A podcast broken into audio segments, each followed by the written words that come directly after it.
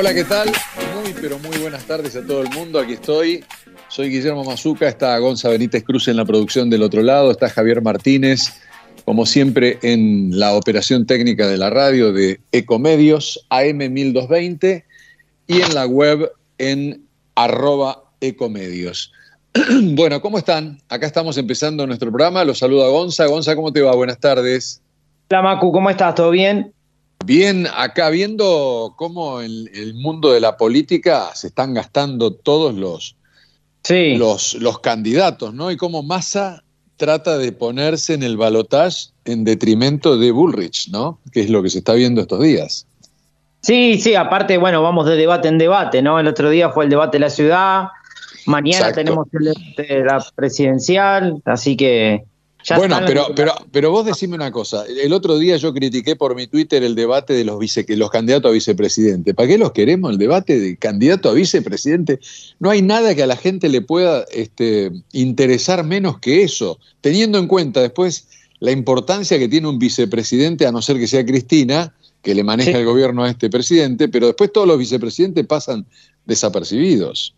Sí, bueno, y hasta la misma Cristina, creo que en el gobierno, salvo algunas apariciones, y bueno, Porque- y el tema de la causa, Porque se borró, porque se borró, Claro. porque vio que era un desastre este gobierno. Pero ella es la responsable. Sí, sí, bueno, igual eh, creo que en ese debate de vicepresidentes eh, eh, volvió a, salir mejor parado Milei, porque Villarruel creo que fue una de las ganadoras, ¿no? Del debate. Va, la mayoría dice eso, ¿no? Muy inteligente eh, Villarroel y la verdad es que aparte tiene mucho carácter y tiene mucha personalidad, con lo cual para, para, para correrla tenés que ser muy rápido. ¿eh? Sí, sí, muy inteligente, la verdad. La verdad que sí, me parece que salió mejor parada, ¿no? Es la que, la que dejó, me dejó mejor parada Milei. Pero bueno, también hay que ver qué pasa con el debate de mañana, porque Milei es un tipo que, va, me da la sensación de que a veces su personalidad le juega un poco en contra, ¿no? Que siempre Sí. se manda algún exabrupto que termina perjudicándolo. Sí, pero, pero en el mano a mano te destruye. ¿eh? tiene mucho conocimiento y bueno, vamos a ver. Si se aplaca su carácter, vamos a ver. Ahí, No, bueno, estas últimas... Venía, venía pensando, ¿no? Que tiene que ser un algo muy, muy larretista lo que haga Milei, ¿no? Mantener la cordura, tratar de ser políticamente correcto, no salirse del libreto como para, para no perder voto, porque ya está, me parece, ¿no? Como hizo Jorge Macri el otro día. Está bien. Claro. Está bien. Ahora eh, salió esta semana ya hablando eh, Mauricio Macri, lo había hecho la otra también, hablando de un empate técnico, un empate. Sí, no dijo técnico, un empate. Yo, hasta que yo sepa, fíjate los números, en Las Paso ganó mi ley, no fue un empate. O sea, yo se lo dije, lo escribí varias veces porque Mauricio Macri está diciendo que fue un empate. Para mí no fue un empate, para mí ganó mi ley. Claro. Las Paso. Milei. Así Sí, que, ganó bueno, Milei. Sí, o sea, ganó Milei. Lo que pasa es que, claro, astutamente Macri está diciendo eso, ¿no? Que como que, fue un empate. Así que bueno, vamos a ver hoy. Mira, les voy a contar a la gente del programa, ahora vamos a hablar con Salvador Calógero. Es, eh, está todo en el mundo fintech, Salvador, así que vamos a, vamos a, hablar con él. Es eh, responsable para Argentina de Avenida Más, que es una empresa de tecnología. Después vamos a hablar con Nancy Gross. Es, eh, en Instagram es neurobioyoga, lo que es su, su cuenta. Es buenísimo, está todo el día dando sugerencias para estar más tranquilo, para estar mejor. Me gustan mucho esas cuentas y aparte hace yoga y enseña a hacer, a, a estar con la cabeza más, más tranquilo, que es lo que nos falta a la mayoría de los argentinos, empezando por mí. Luego vamos a hablar con Ricky Castellanos. Es, el relacionista público más conocido de España de los últimos 40 años. Es íntimo amigo de Julio Iglesias y lo organizó el 23 de este mes el cumpleaños de 80 a Julio Iglesias. Vamos a hablar con Ricky, que me han dicho es un personaje imperdible de España, lo tenemos esta tarde. Más tarde vamos a hablar sobre política con el doctor, abogado, Carlos Clay, periodista, acerca de lo que está ocurriendo con la política en la Argentina, para finalmente eh, hablar con Yani, que es una amiga. Yani se llama Krbasik, muy difícil de pronunciar su apellido. Yani es la titular de KRB Group, eh, hace, eh, organiza reuniones, eventos, prensa, es, una de las mm, empresas más activas que tiene Buenos Aires en ese sentido. Así que bueno, voy a ver si está Salvador. Salva, ¿estás por ahí? Estoy acá, Macu, ¿cómo estás? ¿Cómo estás? Buenas tardes. ¿Todo bien? Voy a, voy, todo muy bien. Te voy a presentar responsable para Argentina de Avenida Más, una empresa de tecnología enfocada en marketplaces, que ahora me dirás, que es financieros. Es así, ¿no? Exactamente, exactamente. Sí, damos básicamente la, la, tecnología para poder armar un marketplace. Un marketplace, para que te des una idea de lo que es pensar en un mercado libre eh, hecho y replicado de manera similar para los bancos. ¿sí? Lo que hoy ves en una tienda BNA, un Macro Premia, un Provincia Compras, eh, todas esas tiendas bancarias eh, son justamente armadas sobre una plataforma de marketplace, que es un poco lo que nosotros proveemos eh, en el día a día, tanto el servicio como la tecnología, ¿no? Ah, eso es lo que ustedes le proveen a, o sea, los, los bancos serían clientes de ustedes. Exactamente, nosotros creamos los puentes que conectan los consumidores de un lado, que son los clientes del banco, con los vendedores del otro lado, que del otro lado puede haber empresas tan grandes como un Megatone, un Frávega y cualquiera de los de las empresas grandes que hay del, del país de retail que tienen en los marketplaces un canal más online, como así. ¿Se cortó? Como también así, eh, no, no, no, como así también emprendedores, ah. ¿no? Pero contame, ¿qué, eh, es lo que, Contame esa unión para, para todos los que no estamos tan en, la temática como, como ustedes. Contame, por ejemplo, viste, pusiste un ejemplo de una gran tienda de, no sé, de, deportes y con el banco. ¿Qué, ¿Qué, sería lo que están relacionando? Nosotros lo que hacemos es directamente poner, vamos a un caso bien práctico, pongamos megatones. Eh, lo que hacemos nosotros es, Megatone viene con sus productos, delineamos el catálogo con el banco, y delineamos, bueno, cuál va a ser la oferta que eh, este, este seller va a tener, y lo que hacemos es delineamos la propuesta de valor y lo hacemos subir sus productos a la plataforma nuestra. Eh, entonces, de esa manera ya los clientes del banco van a poder acceder al marketplace y van a poder comprar los productos de los distintos sellers, en este caso Megatone, llegado el caso, eh, con los productos financieros que da el banco, la tarjeta de crédito ah, o con modo o en, cuotas sin interés o con préstamos inclusive, con la posibilidad también de poder agregar otros productos financieros, que puede ser, no sé, un seguro o una garantía. Claro, claro, claro. Eso entras a través de la aplicación del banco. Sí, a través de la aplicación del banco o directamente en la web del banco que tienen, digamos, cada uno, ¿no? Digamos, por ejemplo, la tienda del Banco Nación es tienda BNA y ahí vos tenés un catálogo de productos que los que los clientes del banco pueden ir comprando. Pero perdón, ahí no tenés que ser cliente del banco para entrar, podés, podés no ser cliente y entras igual.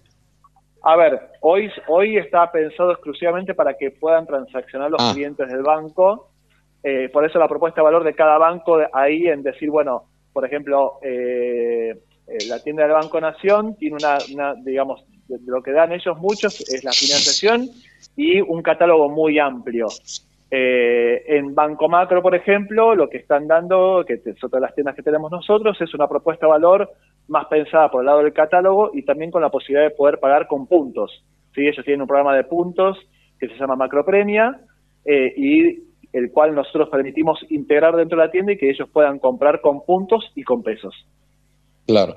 Y toda esa organización la manejan ustedes, o sea, el banco es un cliente de ustedes, no, no, no lo hace, lo hacen ustedes. Exactamente, exactamente. El banco se dedica a su negocio, que es netamente financiero, y obviamente a dar una propuesta de valor a sus clientes, porque obviamente el banco, ¿qué es lo que quiere? Quiere fidelizar a sus clientes, darle una propuesta de valor eh, y obviamente lo que, lo, que, lo que pasa también ahí es que cada vez más clientes al encontrar una financiación mejor y un, y un catálogo, digamos, este, bastante completo, empiezan a, tener una opción distinta a lo que es Mercado Libre, ¿no? Que era el, el jugador, que sigue siendo. El jugador número uno de Argentina, cuando uno va a buscar algo, lo busca habitualmente en Mercado Libre.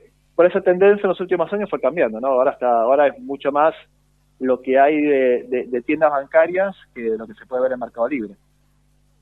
Claro, o sea, para que no entren a, o sea, para competir con Mercado Libre, los bancos están haciendo esa propia estrategia a través de ustedes. Exactamente, pensá, que los, bancos ya tenían un montón de clientes dentro de sus carteras, claro. tenían su programa de puntos también, eh, y tenían la, financiación, que es uno de los puntos más importantes que tiene, que tiene el banco, ¿no? Entonces, cuando juntás todos, esas, todos esos puntos y lo unís dentro de un marketplace, la propuesta de valor es, digamos, muy, muy atractiva. ¿Y quién trajo el concepto de marketplace aquí a la, acá a la Argentina? Uh, mira, eh, el concepto de marketplace arrancó ya en el año 2016, 2017, venía de China, como todo, digamos, todas estas, eh, estas revoluciones tecnológicas vienen de China. Nosotros fuimos de los primeros que arrancamos eh, allá en 2017 con, con, la, con la tienda del Banco Ciudad. Eh, y después ya con el efecto de la pandemia, eh, obviamente todo lo que es e-commerce y canales digitales empezaron a potenciarse mucho más. Eh, y hoy por hoy casi no hay ningún banco que no tenga un marketplace, ¿no? O sea, hoy casi todos los bancos tienen su propio marketplace porque han entendido que hay una propuesta de valor diferencial ahí, ¿no? Claro.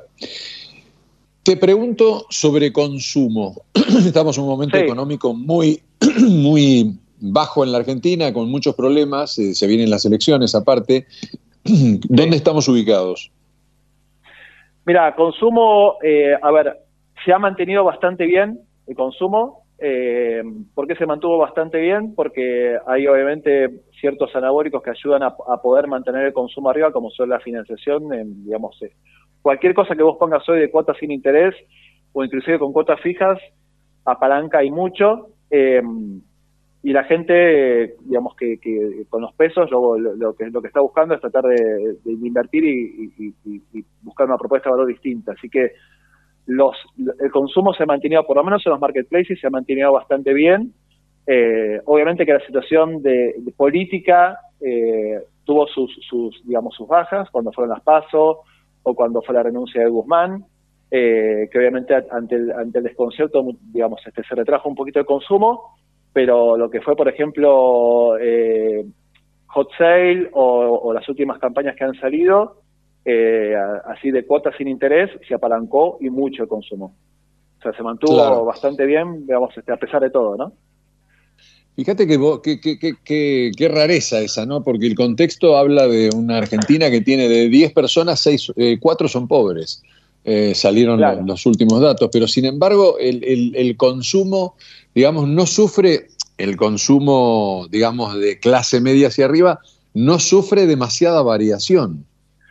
Sí, lo que va, lo que va a pasar, o sea, depende de, qué segmento estés o depende, digamos, de, qué tipo de financiación y de qué tipo de producto, ¿no? Eh, hablaba, por ejemplo, con gente que, que, de todo lo que es aparte de crédito, de crédito de consumo, eh, y me comentaban de empresas, digamos, de, de crédito, que era, digamos, de las empresas que yo trabajaba antes de, incorporarme a Avenida, y me comentaban que tenía como una baja un poquito de la demanda. Ahora, todo lo que es el sector financiero que ya, digamos, que, está bancarizado, que tiene ya una financiación. Claro, entiendo, eh, Eso ya, de eso ya, digamos, tratan de, digamos, tratar de sacarse encima los pesos eh, y tratar de comprar lo más que se pueda y tener los límites de la tarjeta, digamos, este, lo más alto posible o lo, más consumido posible, porque, de vuelta, con un, con un eh, entorno de alta inflación, eh, viste, tener los pesos guardados no, no, no, no, rinde. Me pasó, me pasó hace poco con ropa. Me parece que no me acuerdo si era una remera. Creo que era una remera que me había comprado y la había puesto en una, o sea, no la había sacado de su bolsa, de su del lugar donde me la, la pusieron para vender y un día la, abro, qué sé yo, pasaron unos meses, dije, uy, qué negocio que hice. Porque no sé, pagué, supete 10 y ya salía 30. Claro, claro. ¿Entendés? O sea, me la encontré como dos o tres meses después, dije, uy, mira, no me acordaba. Sí, sí, sí, sí, sí, totalmente. Sí, es, un poco lo que está pasando y, obviamente es un poco, digamos, la situación que vamos a, por lo menos, a lo que se ve ahora en, en este día, hoy, en este momento, ¿no? Digamos, de alto consumo con un efecto obviamente apalancado por la inflación, ¿no? Claro. El otro día salió una noticia que después Massa, que obviamente eh, para las, elecciones que vienen no le convenía, dio, lo dio de baja. Pero ahí, nos explicás qué era lo que pasaba con Mercado Pagos y qué le iba a poner un, digamos, era como una traba a, la, a, ese, a ese método de pago que tiene Mercado.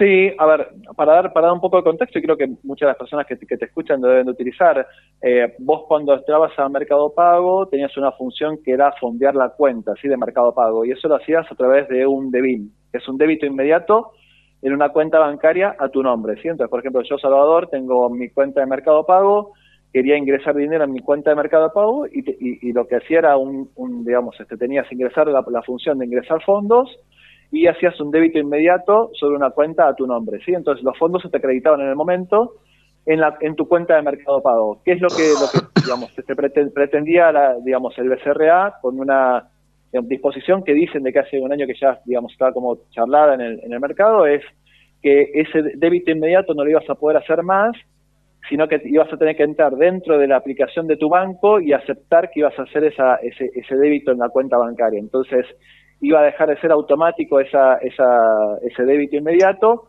lo cual obviamente genera más fricciones este, y hace digamos, más dificultoso el poder fondear la cuenta dentro del mercado pago, ¿no?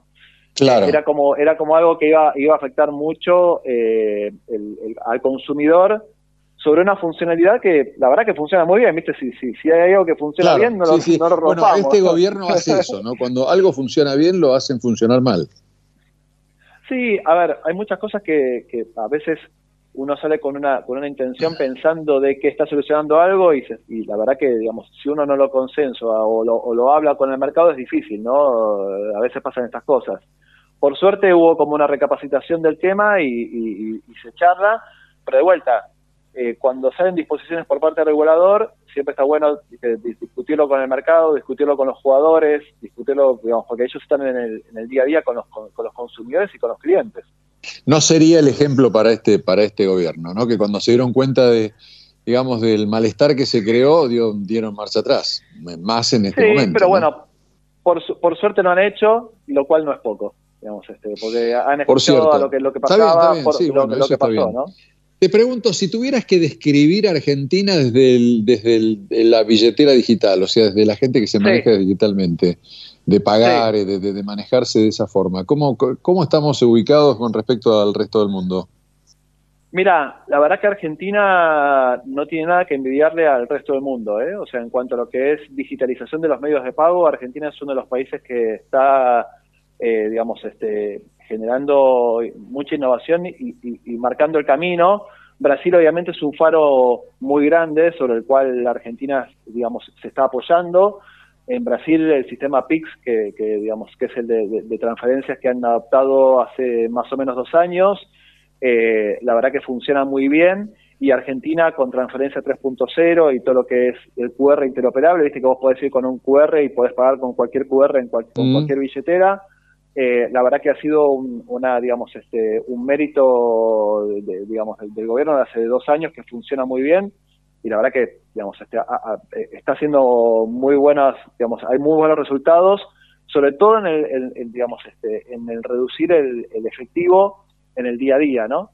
Eh, así que Argentina está, está, está avanzando muy bien, digamos, este, comparativamente con, con Latinoamérica y con otros países a nivel global, ¿eh? Eh, claro. Así que estamos, estamos, estamos, estamos muy bien. Eh, hay mucho por hacer todavía, pero está, está muy bueno que por lo pronto eh, Brasil siga avanzando.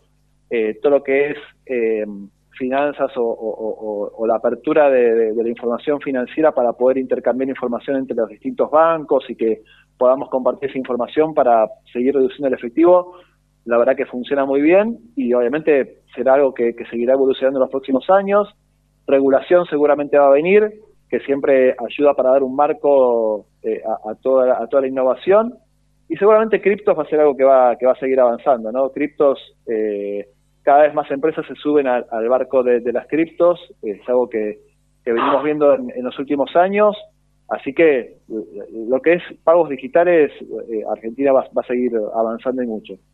Tocaste un tema ahí, cripto, que te lo, te lo pregunto de amigo ya ni tanto porque por tu puesto ahí en tu empresa, que es el otro día eh, la detención, no hicieron, están prófugos de unos, de unos lavadores de dinero, pero a través de cripto. Tenían como 250 millones de dólares lavados a través de cripto. A ver. Sí, cripto, ¿qué, ¿qué es lo que está pasando a nivel global? Y que obviamente es algo que está siempre dando vueltas es que todavía no hay una regulación sobre cripto. Hay que ver si sale una regulación o no, pero yo pienso que el día de mañana, cuando vos tengas regulación sobre cripto, digamos, la explosión va a ser mucho más de la que tuvimos hasta ahora. Digamos, van a, van a empezar a haber muchas más empresas sobre todo las empresas que cotizan en bolsa o sobre todo empresas, por ejemplo, en el mercado americano que no está, digamos, que no permite ningún tipo de criptos, eh, seguramente van a, van a innovar y mucho en ese sentido. Así que para mí es algo que va a llegar, en algún momento va a llegar, más allá de que los, los criptofans dicen no, no queremos regulación y ese tipo de cosas, yo pienso que la industria en algún momento le va a hacer bien. ¿Vos dijiste que en Estados Unidos no está reglamentado eso? Claro, todavía para las empresas no está reglamentado. Entonces, eh, hay muchas empresas que cotizan en bolsa que todavía no pueden tener acceso al, a, digamos, o todavía no están transaccionando en el mundo cripto tan, tan fuertemente. Ah, a ver, yo soy muy neófito en eso, pero una empresa, vamos a poner un particular que quiere que quiere comprar cripto, el dinero que tiene lo tiene en un banco. ¿Cómo compra? ¿Cómo se hace esa, esa transacción digital? No, habitual, habitualmente lo hacen a través de brokers que vos tenés, digamos, de la misma, de la misma manera que vos tenés un broker para comprar acciones eh, que es el que, digamos, el intermediario que te permite acceder al mercado de valores, bueno, lo mismo haces con el, con el cripto, tenés un broker con el cual vos podés comprar eh, cualquier cripto que haya en el mercado, ¿no? Claro. Y, y el, eh, lo que pasó el año pasado con la baja de las criptos, ¿eso se, se fue normalizando? o Porque quedaron muchas en el camino, ¿no? Muchas cerraron, ¿no? Sí, sí, sí, quedaron muchas en el camino, como todo, digamos, este, ha pasado lo mismo con las billeteras digitales, pasaron, digamos, este, con, con, los auges, ¿no? Con los, ahora, por ejemplo, con ChatGPT hay muchas empresas que han surgido y seguramente quedarán unas pocas después. Eh, lo que pasó con cripto es que han quedado muchas en el camino pero también lo que ha pasado es que se, ha estabilizado mucho y la estabilidad del, precio también ha permitido que muchas empresas se suban al barco de las criptos. Entonces, es un poco, digamos, del otro lado se, limpió un poco el mercado eh, y por el otro lado, digamos, permitió que algunas empresas no tuvieran tanto miedo de la, de la volatilidad que tenían las, las criptos. Claro. Hace un rato pusiste como ejemplo China, me llamó la atención, en otras oportunidades hablando con vos también lo has hecho, desde la cuestión de la compra digital, etcétera, bueno, ya sabemos la pelea entre China y Estados Unidos. Contame eh, en ese mundo, esa pelea comercial que tienen, ¿cómo están, eh, digamos, cómo, cómo, cómo está esa, esa guerra entre, entre China y Estados Unidos? Sí, a ver, la, parte política, digamos, entre China y Estados Unidos, obviamente que... Eh, hablo comercial, hablo de la parte comercial digital. Sí, sí, sí, sí. Sí, sí, algo que siempre ha existido y que, y que obviamente China tiene una, tiene una, digamos, este, una visión que viene ya de hace muchos más años a nivel política y, geopolítica y comercial, que es ser, digamos, este, la, economía número uno a nivel, global, ¿no? Que, digamos, este, y en ese sentido está, está encaminada para ese, para ese camino. Eh, cada vez hay, hay, hay más, digamos, discusiones a nivel, a nivel comercial, pero yo pienso que como todo, digamos, este, va a seguir existiendo. Uno, uno necesita del otro, digamos, no puede existir o solamente China o solamente Estados Unidos. Pero vos hace un rato hablaste del marketplace o places que, que, que, es tan, digamos, este, eh, están de consumo, es un invento casi, lo hablaste de China, ¿no? Sí, sí, sí, sí, sí, ha surgido, digamos, más como, pensá que todo lo que es Alibaba y Alipay, eh, digamos, que, se, que surgieron hace, ya hace un par de años, ellos fueron hacia un modelo más de tener todo dentro de un solo lugar, ¿no? Que Amazon en cierta manera también empezó con un modelo de, ser el número uno en un segmento y después empezó a crecer y a tener muchas más funcionalidades dentro de la misma plataforma. Bueno, eh, en su momento China fue el precursor en toda esa tecnología y en tener una super app que tuviera que pudiera, digamos, transaccionar y que puedas hacer todo desde una sola aplicación, ¿no? Que es un poco hacia, donde, hacia donde ellos están yendo. Te vuelvo con dos últimas preguntas de, Argentina. En, el tema de la inflación, ¿cómo influye en todo, en todo esto de que estamos hablando? Mira, inflación difícil, primero, obviamente tema, tema precios, eh, trabajando con los, con los seres, digamos, se dificulta mucho obtener precios, tener eh, eh, obviamente una, una, digamos, una estabilidad o, pensar en, en, proyectar eh, las próximas las próximas promos que puede llegar a haber, por lo cual es muy el día a día, eh, obviamente que por efecto de la, de, la inflación, y obviamente, bueno, habrá que ver cómo, cómo va evolucionando en los próximos meses, sobre todo, digamos, este, por, por el cambio de gobierno que puede llegar a haber o no, este, y obviamente, pues, digamos, va a haber una nueva administración a partir de diciembre, no sea, digamos, Massa o, digamos, o sea otro partido, es, es como empezar de, vuelta, ¿no? Eh, entonces, bueno, habrá que ver ahí cómo, cómo va evolucionando esa parte, sobre todo porque el consumo, digamos, este, mantenerlo así con, con estos anabólicos va a ser muy difícil. Claro. Y la última es eh, con respecto a tu empresa. ¿Desde dónde trabajan? ¿Cómo cambió el 2020 con, con el... Ya las, empresas volvieron todos a trabajar, o sea, los empleados volvieron todos a trabajar, el, trabajo desde el hogar ya no se hace. ¿Cómo, cómo está ese, ese, tema? Tenemos, sí, tenemos un esquema híbrido eh, donde estamos, digamos, mantenemos la parte, digamos, de, trabajar desde casa para, para todo el equipo eh, es una empresa que, es federal, o sea, tenemos colaboradores en casi en todas las provincias del país, gente en Misiones, gente en Salta, en Jujuy, en Santa Cruz, o sea, hay, digamos, colaboradores, sobre todo en tecnología, por, por, toda, por toda la Argentina, eh, pero sí mantenemos un esquema híbrido para los que estamos en Capital de hacer, no sé, una vez por semana o cada 15 días una reunión entre todos, porque es algo que te das cuenta que cuando estás, cuando estás en, digamos, presencial, la dinámica es otra. Eh, total, total. Bueno, lo, lo notás cuando te vas a una reunión con una persona, ¿no? Cara a cara, cómo avanzás o cómo, o sea, si bien eh, también lo podés hacer por Zoom o por teléfono, pero cara a cara siempre se avanza, o, pareciera como que, como que es más útil. Sí, sí, inclusive nosotros en la empresa tenemos una, digamos, como un entorno de metaverso donde estamos como todos metidos en, una, en un mundo virtual donde todos estamos conectados, o sea, es como si estuvieras en un Zoom, en, un Zoom todo el tiempo. Ah, y sin embargo, por más que estén ahí en la oficina. Claro, por más de que, digamos, eh, eh, a, nivel virtual, ¿no? Estamos como en un metaverso, entonces es como si estuviéramos en una oficina, pero de, manera virtual, eh, y estamos todo el tiempo online, pero, digamos, cambia totalmente la dinámica cuando estás sentado frente a frente físicamente, ¿no? Digamos, es otra dinámica, me hace acordar, me hace acordar a mis hijos cuando voy a, a buscarlos a la casa, que por ahí estoy abajo y los, les, escribo, porque están arriba, entonces nos estamos escribiendo todos eh, y estamos todos en el mismo lugar. las nuevas generaciones, las nuevas generaciones hay que, hay que hacer un capítulo aparte, pero bueno, hay que, hay que adaptarse, hay que adaptarse y descontracturarse. Absolutamente. Bueno, el otro día leí en tu Twitter, creo que fue en Twitter o en Instagram, que estás corriendo, que, que te que empezaste a entrenar y a correr. Oh. ¿Cómo, ¿Cómo te lleva esa parte de la vida? Y algo, algo que me parecía... No, no, para en LinkedIn, no sé dónde fue, en algún lugar te vi. Sí, en LinkedIn lo había, lo había puesto, pero porque, porque era algo que a mí, a mí me parecía aburrido y que de pronto, digamos, le encontré la vuelta para, para poder hacer de algo que no me motivaba algo que me motivara, ¿viste?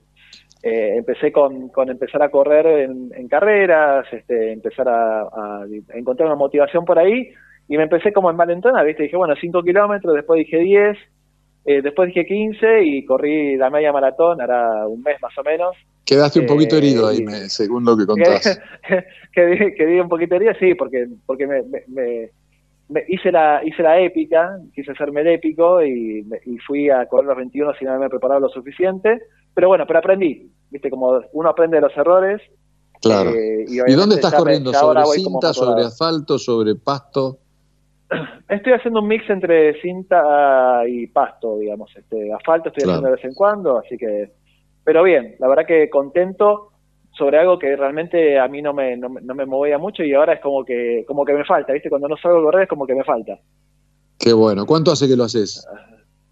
Y hace poco, ponerle que habré empezado en mayo, mayo, junio. Pero vos sos muy delgado, o sea, yo de, estás hablando con alguien que, que, ha hecho eso desde hace más de 30 años, ¿eh? Yo llevo muchos años corriendo. Pero nunca, bueno, alguna época me, entusiasmé, nunca corrí 42, pero, pero sí 21 y bueno, este, cuando iba a correr 42 me lesioné jugando al fútbol, así que no lo pude hacer. Está, bueno, bueno, yo, yo fútbol y squash eh, y digamos, y no hacía más que eso, digamos, que esos dos deportes y la parte de que de ir salir a correr fue como una un lado B que no conocía. Qué bueno, qué bueno. Me alegro mucho que, que, tengas ese entusiasmo y bueno, el otro día cuando lo leí dije, mira, mira qué bueno. Salva, te mando un abrazo fuerte, gracias por la, por la charla y como siempre quedamos al habla. Gracias, Marco, por el tiempo. Saludos a la familia, a tus chicos que están siempre emprendiendo y, sacando el país adelante como, corresponde. Así que me, alegro mucho por, por ellos también. Y a, meditar, porque ahora tenés una entrevista con una chica que, que, medita, así que yo me, yo sí, con Nancy. Total, total, total. y haciendo yoga también. ¿eh? O sea, que está bueno para vos para, para elongar, ¿no? Para que no te pase como te pasó con los 21 yo a la mañana hago 20 minutos de, relajación. Ah, mira. Ah, mira, mira qué bueno. Arranco el, día, arranco el día ya bajando un poquito de revoluciones, así que. Abrazo, señor Salvador Carlos Muchas gracias. Abrazo grande. Chao, chao. Chao, chao. Salva Calógero, ahí hablando con nosotros. Enseguida volvemos con, sí, con Nancy Gross. Ecomedios.com AM1220. Estamos con vos. Estamos en vos. Descarga gratis de tu celular la aplicación Ecomedios. Podés escucharnos en vivo, informarte con las últimas noticias y entrevistas en audio y video. Búscala y bajate la aplicación Ecomedios.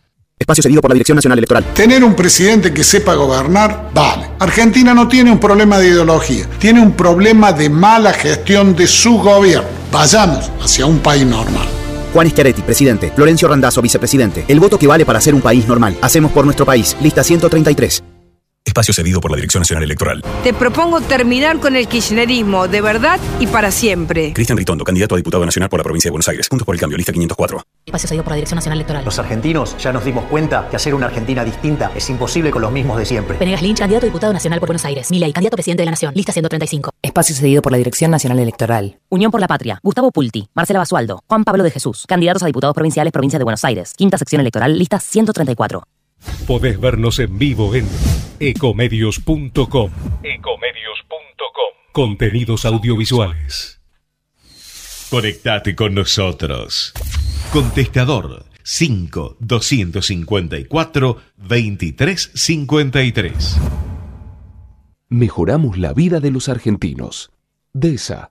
Energía que transforma. En Grupo Arcor tenemos el propósito de hacer accesibles las tendencias en alimentación para que todas las personas podamos vivir mejor. A través de una gestión sustentable, innovamos para llevar alimentos de calidad a más de 100 países. Arcor, mirando al futuro desde 1951. ¿Necesitas más concentración y memoria? Empezá con Vago Más activamente, un nuevo suplemento vitamínico que te ayuda a potenciar tu rendimiento mental, con ingredientes naturales que ayudan a tu memoria, mantiene tus niveles de concentración y mejoran tu capacidad de aprendizaje. Vago Más, más vos. Sábanas acolchados frazadas Casablanca, con la calidad que nos caracteriza. Casablanca es parte de tu vida. Seguinos en Instagram en casablanca.oficial o podés mirar todos nuestros productos en www.casablancablanquería.com.ar. La inseguridad golpea a toda la provincia de Buenos Aires. Acá, en Vicente López, tenemos la convicción de combatirla todos los días. Por eso desde hace años venimos sumando tecnología a favor de la seguridad porque cuantas más cámaras y puntos seguros tengamos, más rápido podemos prevenir y actuar ante los delitos. Tu seguridad, nuestra prioridad. Vivamos Vicente López.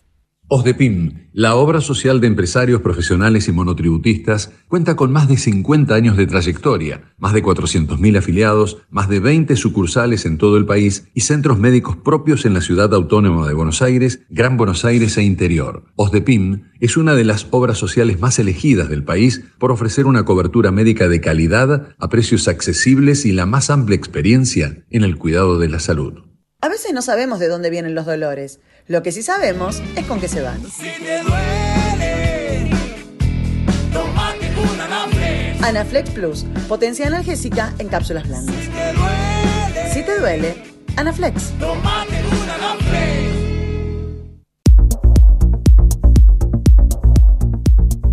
Bueno, seguimos con nuestro programa. Vamos a hablar ahora con la dueña de la cuenta Neuro eh, Bio Yoga, que es Nancy Gross, que está en línea. Hola Nancy, soy Macu, ¿cómo te va? Buenas tardes. Hola Macu, ¿cómo estás? Muy bien, ¿vos? Todo muy bien, todo muy bien. ¿Vos cómo estás?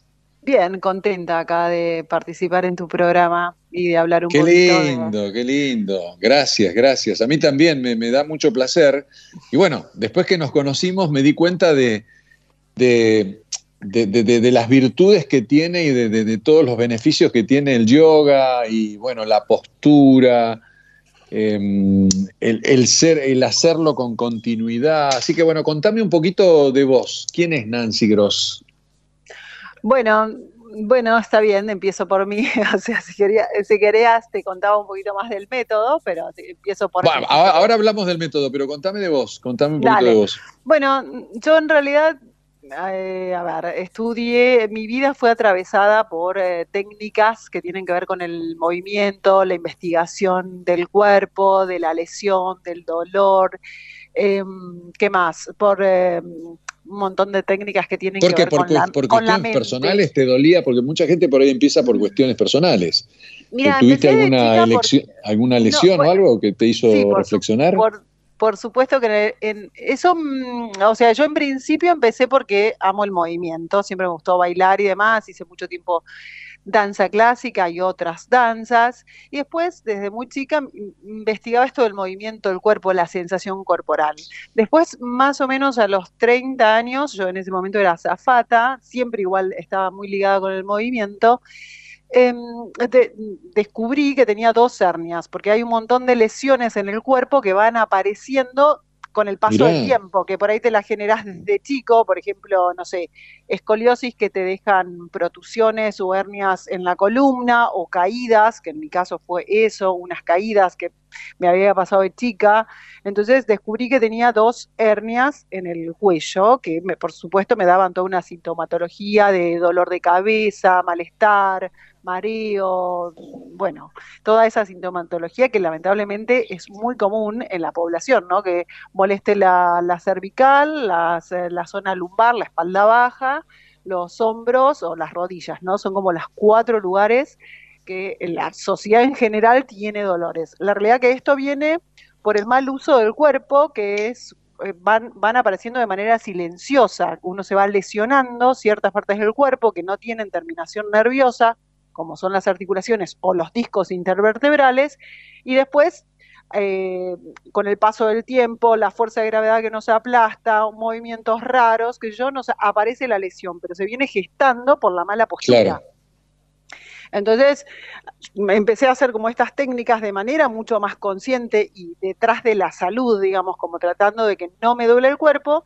Y la realidad es que solucioné todas mis lesiones. Sigo, por supuesto, con mis hernias, porque eso ya no se recupera. Hay muchas de las cosas que sí se recuperan, porque el cuerpo se autocura. Qué sé yo, si vos te cortás, se cicatriza, si te quebras un hueso, se suelda, si vos le das la técnica correcta, eso va a generarse correctamente, digamos, ¿no?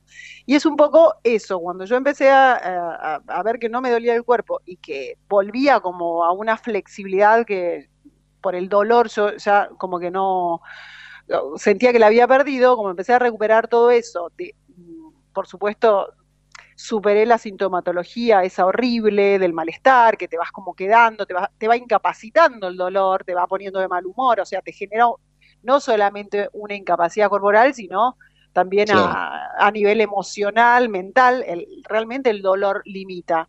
Con estas técnicas, con esa conciencia corporal, más todo el trabajo que yo venía haciendo, qué sé yo, por placer, por gusto a través de mi vida, este, sentí que dije, uy, esto es la luz, porque superé eso, no me duele el cuerpo, lo tengo súper disponible. Hice danza clásica y bailé en puntas hasta los 45 años y dejé de hacerlo porque mi, lamentablemente mi, mi- maestra falleció, pero si no, no era por dolor. Uno en la vida deja de hacer cosas porque duele el cuerpo, porque no te lo permite el cuerpo, pero no es porque Claro. quiere dejar de hacerlas. Entonces, es muy importante aprender sobre esta biomecánica Ahora, del pero cuerpo. bailás- bailaste profesionalmente, no. No, no, no, no. Siempre lo hice como parte de mi vida, muy en serio, digamos, pero nunca como que me dediqué a Sí, sí. eso, porque siempre tuve, no sé, so- soy diseñadora de indumentaria, fui azafata muchos años, siempre estuve como ligada con otros trabajos. Claro, claro. Hice pequeñas cosas cuando me, necesi- me- me necesitaban en un rol determinado, pero no casting, no ese tipo de cosas, no, no, no, no hice, digamos, ¿no? Pero, pero sí lo hice como muy en serio, ¿no? Por eso llegó un punto que al encontrarme con esto, que resolví lesiones, que yo tengo una fractura de menisco, no me lo operé y hoy no tengo ninguna sintomatología, tuve lesión en el manguito rotador y tampoco tengo ningún dolor.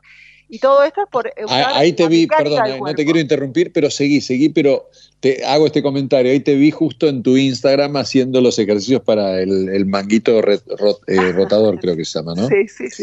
Es el Ayer dolor que generalmente estos tenemos en el hombro, ¿viste? En el hombro, en el hombro, sí, sí, sí, Sí, en el hombro. sí, sí, sí, que son re comunes, pero eso es simplemente por mal uso de la, del mecanismo del cuerpo, que en realidad es mecánico, nada más que es bio, se va transformando. Entonces es muy importante que lo usemos correcto, porque lo, se va a seguir transformando para bien o para mal. Generalmente con el paso del tiempo sentimos que, bueno, no, ya no puedo hacer esto, no puedo hacer aquello, o sea, como que nos vamos apocando y realmente si uno usa el cuerpo correctamente, realmente no, no debería pasar, ¿no? Si aparte lo comentamos Claro. como buena alimentación, descanso, pero sí se necesita la conciencia corporal. Bueno, vos cómo, a ver, ahí, ahí me encantó esta presentación, porque ahora más o menos tenemos conocimiento de vos. Sabemos que hasta los 30 años se tenías esos sufrimientos de, de- de lo que dijiste de la columna vertebral, etcétera. Sí. Eh, pero, a ver, una zafata descansa más o menos, ¿no? Porque tiene- está, está casi toda la noche despierta en, muchas, en muchos vuelos. Bueno, sí, mira, el ser humano, ah, o sea, en la vida está como, tiene como muchos recursos abundantes, todos los tenemos, mientras respiramos los tenemos, que son el cuerpo y la mente y por supuesto una buena respiración. Y todo lo demás, por, incluso el estrés, eh, qué sé yo, las emociones, eh, es cuestión de gestionar, ¿no? De aprender cómo gestionamos. Ahí aparece la neurociencia en mi método. Es como aprender qué necesitamos realmente, porque a veces decimos, bueno, no, sí, estoy muy estresado, entonces, este, bueno, no sé, me siento mal, eh, no tengo energía. No, es aprender a gestionar ese estrés. Y, por ejemplo, una de las maneras para gestionar el estrés es la buena postura, ¿no? Donde vos tenés los órganos en tu lugar, la columna en tu lugar, eh, no sé, el cuello tiene su espacio para que las arterias que pasan entre las vértebras lleguen a la cabeza y eso me oxigene y me nutra el cerebro. O sea, todo es muy concreto en este método, muy así al alcance de cualquiera, digamos, de cualquier persona que, que lo quiera hacer. Y en realidad uno aprende a gestionar. Bueno, este, bueno, ok, estás con estrés, tenés recursos de sobra, pues tenés una cabeza que da para pensar, para reflexionar, para aprender, para encontrar la solución, un cuerpo que hace, bueno, este, ahí, ahí tenés los recursos. Con el tema del vuelo no es cómodo, es verdad, pero tiene sus beneficios. También es como uno elige eh, o donde uno se para con las cosas que le pasan, ¿no? Si yo me quedo diciendo, bueno, sí, la verdad que tengo los horarios desordenados o por ahí muchas noches no duermo, bueno, está bien, eso es de alguna manera negativo, aunque es cierto y hay que traerlo, digamos, a, a, a la mesa para ver qué pasa, pero por el otro lado está lleno de beneficios, volás, me, trabajas menos cantidad de días Sí, por que cualquier otra persona, viajas, eh, qué sé yo, si te gusta, la, eh, digamos, el trabajo con personas es súper ameno, depende, es donde uno se para. O sea, le encontrás, esta- claro, le encontrás las, las, las, las bondades a ese, digamos, a esa parte negativa que pudiera tener. Esa- pero- ah, pongo en la balanza, digamos, ¿no? Bueno, ¿qué Claro, tiene más me- entonces me- ahí quiero- yo elijo, me gusta o no me gusta, porque me pesa o, o me, o lo disfruto. Totalmente. Me quiero quedar en lo de gestionar. Viste que estamos Ajá. en un mundo en donde el que te habla también, padecemos ansiedades, eh, ataques de pánico. Viste, hay, un, Sí. hay todo un mundo que la mayoría de las personas, cuando vos te pones a hablar, siempre o han tenido o de vez en cuando tienen Sí, o sí. han escuchado sobre esta situación. Entonces, el tema de gestionar eso, ¿no? Vos cuando estás, cuando estás, qué sé yo, te, te- te agarra algo así, como dijiste recién, una buena postura ayuda, pensar, puedo hacer. tranquilizarse, supongo que respirar. Sí, Danos esos recursos, como- ¿cómo lo ves? Sí, sí, sí. Bueno, el estrés es lo que en realidad el ser humano, lo, ah, va, las especies en general, eh, ha hecho que se vayan superando y evolucionen, ¿no? Nosotros, no- nosotros allá al comienzos de la, de la especie no teníamos un neocortés grande y esto va creciendo con el paso de los años y entonces de- es como nuestro lugar de evolución, ¿no? Muchas especies y la nuestra sobre todas las cosas porque realmente transformamos nuestros entornos. El, tema de la, de gestión del estrés, por ejemplo, cuando vivíamos allá en la cueva, cuando nos atacaba el tigre, la, la- la actitud del cuerpo y del, del ser humano era, bueno, prepararse para la lucha o la huida. Entonces, si vos te imaginás la postura de lucha o huida, es, eh, digamos, agruparte, ¿no? El cuello, eh, los hombros más pegados al cuello, todo en tensión la musculatura, una respiración rápida para que los músculos estén abastecidos de sangre para salir corriendo o luchar, ¿no? Para que la fuerza esté ahí. Y todo esto tiene una razón, que es eso, necesitamos nuestra sangre, nuestro oxígeno en la musculatura. Hoy, realmente, nuestra- nuestro estrés lo resolvemos con el intelecto, porque necesitamos pensar, aprender y de ahí dar una respuesta. Sin embargo, con el cuerpo lo seguimos poniendo en la misma postura antigua, que es, por ejemplo, pegar los hombros a las orejas, fruncir el entrecejo, a esa cosa de hundir un poquito el esternón. No sé si me seguís en sí, sí. imaginarte, ¿no? Y la realidad que hoy, exacto, hoy para gestionar el, el estrés, que ya dijimos que lo gestionamos con el intelecto, no tenemos reeducada la postura corporal. Si, nos- vos agrupás los hombros a las orejas, hay por tus vértebras cervicales, se enhebran las arterias que alimentan tu cerebro.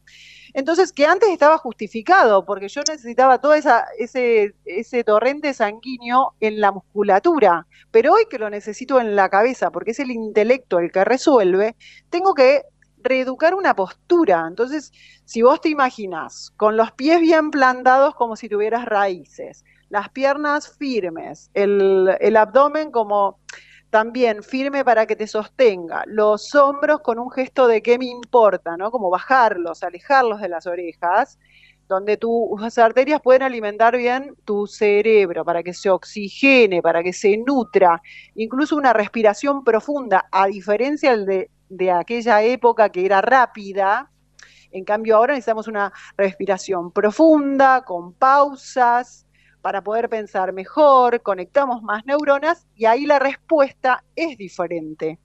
Y te, y te digo más, una cosa es pararte al frente de quien le vas a dar la respuesta, que ya no es un tigre, con los hombros pegaditos a las orejas, un entrecejo fruncido, un esternón hundido, a estar plantado en el piso, con los pies bien firmes, con una mirada abierta, con una frente relajada, con una respiración lenta. O sea, el que te- vos te sentís diferente y el que te recibe también. Claro. ¿Está bien? Y después. en cua- eh, en o sea, cuanto. perd- termina, termina. No, y aparte, por ejemplo, ok, entonces vos te encontrás, ahí tenés la parte postural, la reeducación postural para gestionar el estrés. Y aparte, lo que vos no sepas, hoy lo podés aprender, y más en los tiempos que corren, entre la inteligencia artificial y el Google, o sea, si vos no sabes algo, realmente podés ir a buscar la información para sentirte segura, seguro en esa gestión de, aquello que, que, bueno, que- que tenés que resolver. Digamos, hoy los recursos son muchos, que es el cuerpo y la mente, ¿no? Bueno, ahora sí voy a ir a la parte que al principio dijiste del método, porque yo supongo que el yoga debe hacer mm, más fácil toda esta situación. Recién hablaste de una postura, de, de una postura diferente a, a- a los, a los orígenes de la, de la humanidad, etcétera. Eh, entonces, hablame de ese método, hablame de, de- de- de la cura del cuerpo, de la mente, del yoga, de los beneficios y de por qué empezaste, quién te enseñó y cómo, y cómo lo, lo haces trascender a, a esos, a- a esos conocimientos. Bueno, la realidad que ese es un, es un camino transitado de hace más de 30 años, que no sé, me acuerdo que tenía 20 años, estaba haciendo un taller de eutonía, que eutonía, si ahora no se conoce, en esos momentos era como muy raro. No, yo no lo conozco, claro, a ver. Claro, y son como todas técnicas de conciencia corporal. Después hice, bueno, eh, siempre estuve muy atravesada por la danza en general, clásico, pero árabe, africana, qué sé yo, cualquier cosa, que, te- que te- eh, tenía que ver con la música y el movimiento. Con el movimiento, claro. Exacto, para cuando vos haces este tipo de técnicas es interesante hacer stretching, cosas por biomecánica, ¿no? Como ir encontrando y sabiendo sobre el mecanismo de tu cuerpo. Cuando, nada, me mudo un poquito más lejos entre el trabajo, mi hijo, etcétera, tenía pocos horarios, así que ahí empecé, descubrí el yoga. En eso como que es una técnica que está pensada, por ejemplo, en danza, vos estás pensando en la coreografía, que quede lindo, y estás con un grupo en general, entonces estás más pendiente del afuera que del adentro. Con yoga descubro esta cosa de mirarte más vos, tenés el tiempo para vos, no tenés que cumplir con algo afuera, digamos, con una forma hacia afuera. Entonces esto me dio un tiempo como de llevar todas estas técnicas y ahí fue como, ah, me duele, entonces no, paro, porque el dolor en definitiva es el lenguaje que tiene el cuerpo de decirte, no, mira, no quiero. Tu límite, tu límite, claro. Claro, y si la cabeza dice, no, bancátela, es una decisión mental, pero el cuerpo ya te dijo que no quiere. Lo que no quiere decir que vos te tenés que incapacitar y decir, no, no, bueno, listo, no, no quiere, no hago nada. No, el cuerpo se quiere mover porque es su naturaleza digamos, moverse, tener, hacer fuerza, estirarse, digamos, estar activo, sino también la quietud eh, también hace, hace mal, digamos, ¿no? Se va atrofiando, nos pesa, nos molesta, orgánicamente nos vamos complicando. Entonces, este, ir aprendiendo cómo es la postura, no sé, la, cómo encastra una articulación, un hueso con el otro, los órganos en el espacio que necesitan, ¿no? Los movimientos que tiene cada hueso, cada articulación. Somos complejos, tenemos un diseño eh, complejo, entonces lo tenemos que ir aprendiendo. Que por el otro lado, a, a, digamos, hace, hasta hace no tanto no hacía falta, porque ser viejo y que te duela era normal Hoy con Claro. 60, 70, 80 la gente quiere hacer nue- eh, cosas nuevas, quiere trabajos nuevos, tiene familias nuevas. O sea, el mundo cambió. Hoy necesitamos un cuerpo longevo. Ah, En aquellos momentos no, no, no, por ahí no hacía falta. Entonces, hoy aparecen todas estas técnicas de conciencia corporal que se hacen como urgente de alguna manera, ¿no? Y a ver qué me falta de tu pregunta. Para no, el otro día, le, mirá, traigo, ¿no? Eh, Sí, tomaba un café con mi- uno de mis hijos, tiene 26 años, sí. Juan. Entonces tomamos un café y hablábamos del cuidado físico, mental, etcétera. Y yo le decía, Juan, el cuerpo que tenés, eh, o sea, es muy deportista, ¿viste? Es un chico que tiene mucha conciencia, pero el cuerpo que vos tenés dentro de 30 años lo tenés que tener joven y vital. O sea, hay que, hay que, hay que trabajar para eso. Por ahí capaz que en otras épocas, no sé, tendría que hablar con mi padre o tendría que, no sé, preguntarle a gente más grande que yo, que uno ya medio como que se entregaba, ¿viste? Porque como dijiste vos recién ahora, la gente de 60, 50, 60, 60 y pico quiere hacer cosas nuevas. Antes por ahí capaz que el mundo no te llevaba a eso. Individualmente puede que sí, pero digamos la tendencia. Sí, sí, por eso. O sea, no era como necesario. Por, ejemplo, la gente viene a mis clases y me dice, no, bueno, esto lo tendría que haber aprendido chica. No, lo estás aprendiendo ahora. Le digo, entonces le hago la pregunta mágica. ¿Cuántos años tenés? Y por ahí te dicen, no sé, 40, 50, 60, lo que me quieran decir. Y le digo, bueno, te quedan, no sé, la estadística de vida son 90, 95. Una buena calidad de vida son más. Le digo, ¿te quedan 40 años, 20 años? ¿No alcanza para laburar en algo? O sea, Claro. ¿Entendés? O sea, nunca es tarde. Y después eso, ¿no? Como hay mucha creencia mental limitante. No sé, te voy a dar un ejemplo típico que las mujeres padecemos, ¿no? El glúteo. Es decir, los glúteos se caen, no, bueno, 50 años es normal, bueno, que se te caigan partes del cuerpo, estén como inactivas. La realidad que si uno puede tener la relación cultural que quiera tener con esa parte del cuerpo, pero biomecánicamente, mecánicamente, el cuerpo lo necesita para, para digamos, porque si no me pesa, me, me pesa, Claro. digo, se- ese como el que va- el baúl pesa, digamos. Entonces eso no puede, no funciona bien el mecanismo. Es lo mismo que si en un auto algo anda más o menos. Entonces eso va a empezar a perjudicar todo el sistema.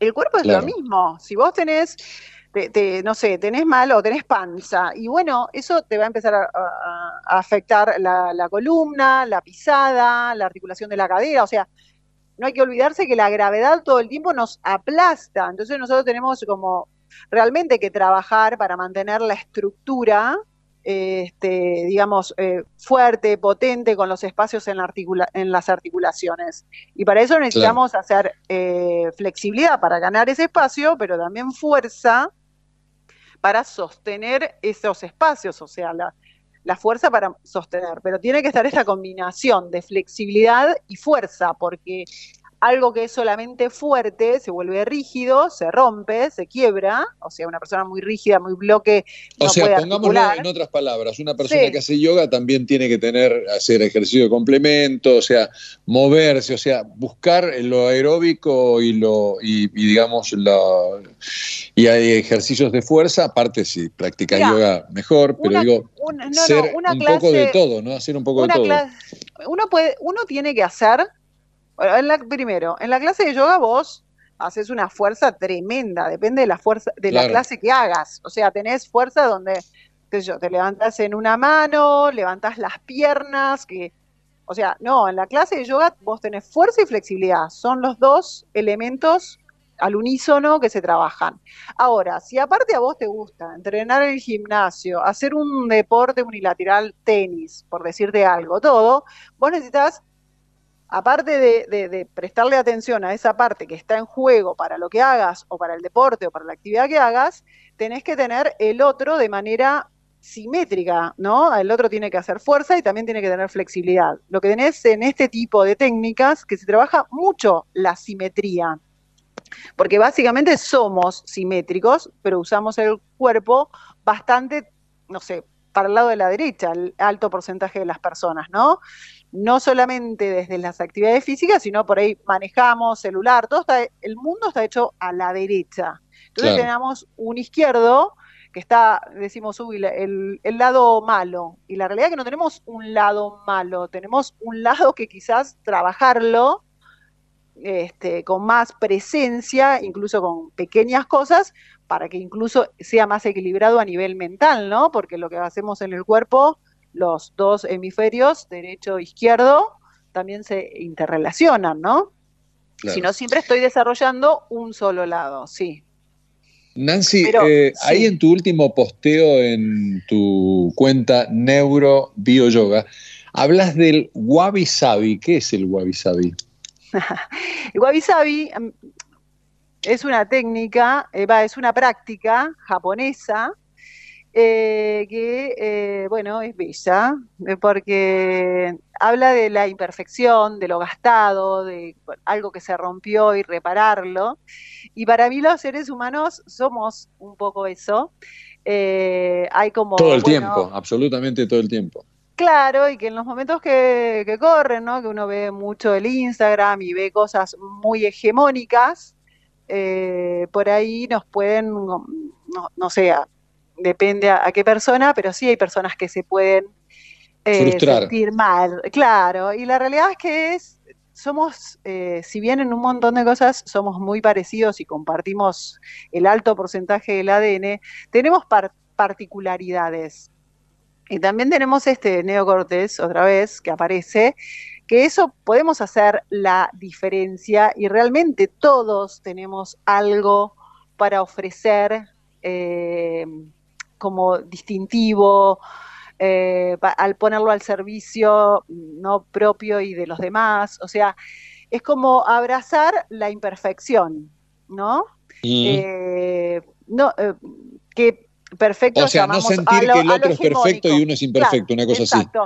Y llamado, y, y sí, y abrazar la, imper- la imperfección que yo te diría que más que imperfección, a mí me gusta eh, siempre marcar la diferencia entre perfección y excelencia, ¿no? Porque perfección parece un elemento terminado, bueno, es perfecto, empezó, terminó, es perfecto. En cambio, la excelencia siempre te, te abre, digamos, el camino para siempre estar en mejora. Y creo que los seres humanos, como, como la naturaleza misma, somos movimiento, somos transformación, nos podemos acercar más a la excelencia que la perfección, porque la perfección sería como algo, bueno, listo, terminado y punto. Y en cambio, la, la- para mí el movimiento, la naturaleza y el ser humano tiene más que ver con esta cosa de construir, de transformar, de mejorar, como esta materia, esta arcilla que vamos moldeando todo el tiempo. Y el Wabi Sabi justamente abraza esto de lo gastado, de lo diferente, lo particular. Es eso, es abrazar bueno. eso, sí. Nancy, te hago la última pregunta, que es la siguiente. Si tuvieras que decirle a una persona por qué es beneficioso practicar yoga, eh, ¿dónde, ¿dónde pones las convicciones? ¿En lo mental, en lo físico? ¿Dónde está? Y, eh, por supuesto, eh, en el ser humano. En la práctica, o sea, el, ser humano es, bueno, una especie, pero la práctica de ser humano, ¿no? La práctica es algo que construimos y eso tiene que ser a partir de optimizar nuestros propios recursos, que es el cuerpo y la mente. Eh, entonces, si yo eh, tengo una muy buena relación entre mi mente y mi cuerpo, porque aprendo de mi cuerpo, ya que este cuerpo es, digamos, el templo, el hábitat donde recibe, donde reside la mente y el cuerpo, yo aprendo a cuidarlo y si duele lo mimo y le doy la técnica o el uso correcto y una mente que le voy dando aprendizaje porque es lo que a ella le gusta, este, si nosotros, eh, no, o sea, no, en realidad le diría que haga este tipo de técnicas con conciencia corporal, donde se pongan en valor los propios recursos, eh, bueno, sí, para tener una vida en bienestar consigo mismo y por supuesto que eso lo va a derramar en su entorno, ¿no? Y en su vida en general. Buenísimo, Así que buenísimo. Me parece que habla de un compromiso, una responsabilidad que da libertad el poder hacer estas prácticas de conciencia corporal. Me encanta. Bueno, ¿cómo hace la gente para comunicarse con vos? Das clases virtuales y das clases eh, también presenciales, ¿verdad? Bueno, yo tengo un estudio en San Isidro, en el, ahí en el centro, digamos, cívico de San Isidro, cerquita de la catedral. Un estudio Mm. precioso, es un primer piso que era justamente de, de- de mi maestra de ballet. Este, Ah, mirá vos, estás donde estabas con tu maestra de ballet, mirá. Sí, porque yo empecé, claro, ella estaba y bueno, y ahora estoy yo con otra, con otra socia, seguimos con el ballet, yo puse todas estas actividades que ya las hacía con ella. Así que estoy ahí, este estudio tiene más de 40 años, es como precioso, tiene un alma tremendo. Y después tengo un, estoy justo largando un curso virtual, eh, digamos, grabado en mi página, que lo estoy terminando de armar, y tengo, este, empe- empecé a armar el YouTube también, que tiene el mismo nombre. Eh, trato de eso, me costaba mucho la virtualidad porque me faltaba el otro, digamos, para, para, digamos, para tratar de resolver lo que necesitaba. Eh, pero bueno, ah, ya tengo como esta idea de vuelta donde las personas me van diciendo, bueno, me duele la planta del pie, bueno, sufro mucho de cervicales. Y si bien hay un montón de cosas que son particulares, siempre hay algo de base que tenemos que hacer para esas partes, ¿no? Después uno va a lo particular. Pero en principio los seres humanos, incluso gente de, de edades parecidas, los hombres, las mujeres, tenemos como conductas repetidas. Entonces uno puede eh, ir encarando por esas cosas en común, digamos, ¿no? Que más o menos nos pasan a un alto porcentaje, ¿no? Esto, esto te lo, esto yo estudié con gente que es médica, osteópata, fisioterapeuta, entonces se va todo el tiempo eh, entrelazando estas técnicas de conciencia eh, corporal con la ciencia y las estadísticas, y bueno, por eso aparece un producto muy eficiente, ¿no? Muchas gracias, Nancy. Te mando un beso y gracias por esta charla. Gracias a vos eh, por el espacio y un saludo enorme a tu audiencia y a tu equipo. Gracias, adiós. Ahí estaba Nancy Gross, de su Instagram es bio, perdón, neurobio yoga. Seguida. Tenemos comerciales y vamos a hablar después con Ricky Castellanos, el relacionista público número uno de España desde hace más de 30 años. Desde Buenos Aires, transmite LRI 224, AM 1220, Ecomedios. Espacio cedido por la Dirección Nacional Electoral. A las mujeres siempre nos dicen que tenemos que esperar, pero la pelea contra el ajuste y por nuestros derechos es ahora. Ni cómplices ni sometidas. Vamos con la izquierda en todo el país, en las calles y en el Congreso. Miriam Bregman, presidenta, Nicolás del Caño Vice, Frente de Izquierda, lista 136. Espacio cedido por la Dirección Nacional Electoral. Vayamos hacia un país normal. Juan Schiaretti, presidente. Florencio Randazzo, vicepresidente. El voto que vale para ser un país normal. Hacemos por nuestro país. Lista 133. Espacio cedido por la Dirección Nacional Electoral. Las cosas en su lugar. los chicos en las aulas y los padres trabajando. Argentina tiene que ser un país ordenado. Es ahora y es para siempre. Patricia Bullrich, Luis Petri, candidatos a presidente y vicepresidente de la Nación. Juntos por el cambio, lista 132. Espacio cedido por la Dirección Nacional Electoral. Los argentinos necesitamos un cambio de raíz. Hace décadas que tenemos un modelo de país empobrecedor, donde los únicos que les va bien es a los políticos. Hoy tenemos la oportunidad de poner un punto y aparte, de empezar a reconstruir una Argentina distinta, próspera, sin inflación, libre, pujante y segura. Venegas Lynch, candidato a diputado nacional por Buenos Aires. Milei, candidato a presidente de la Nación. Lista 135. Podés vernos en vivo en ecomedios.com. Ecomedios.com. Contenidos audiovisuales. Conectate con nosotros. eco arroba ecomedios.com. Impulsamos el desarrollo del país. DESA, energía que transforma. En Grupo Arcor tenemos el propósito de hacer accesibles las tendencias en alimentación para que todas las personas podamos vivir mejor. A través de una gestión sustentable, innovamos para llevar alimentos de calidad a más de 100 países. Arcor, mirando al futuro desde 1951.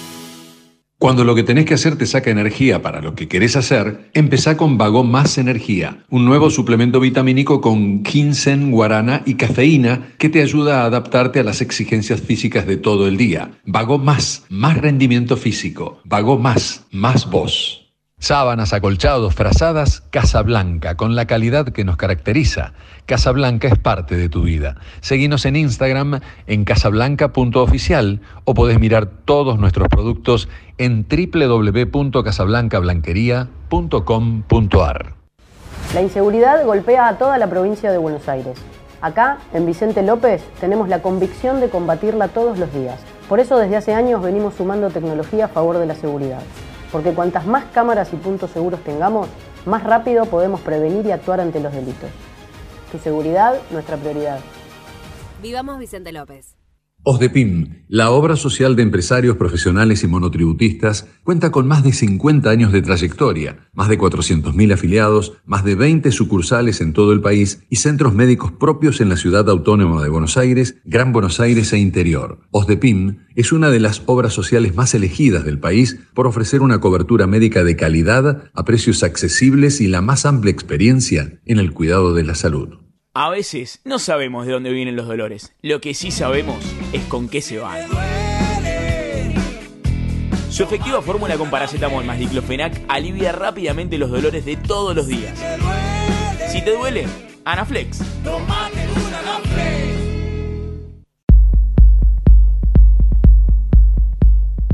Bueno, nos vamos a ir a España. Allí está Ricky Castellanos, es organizador de eventos, relacionista público, una persona muy, muy conocida allá en España. Lo voy a saludar, soy Macu. Ricky, ¿cómo te va? Buenas noches.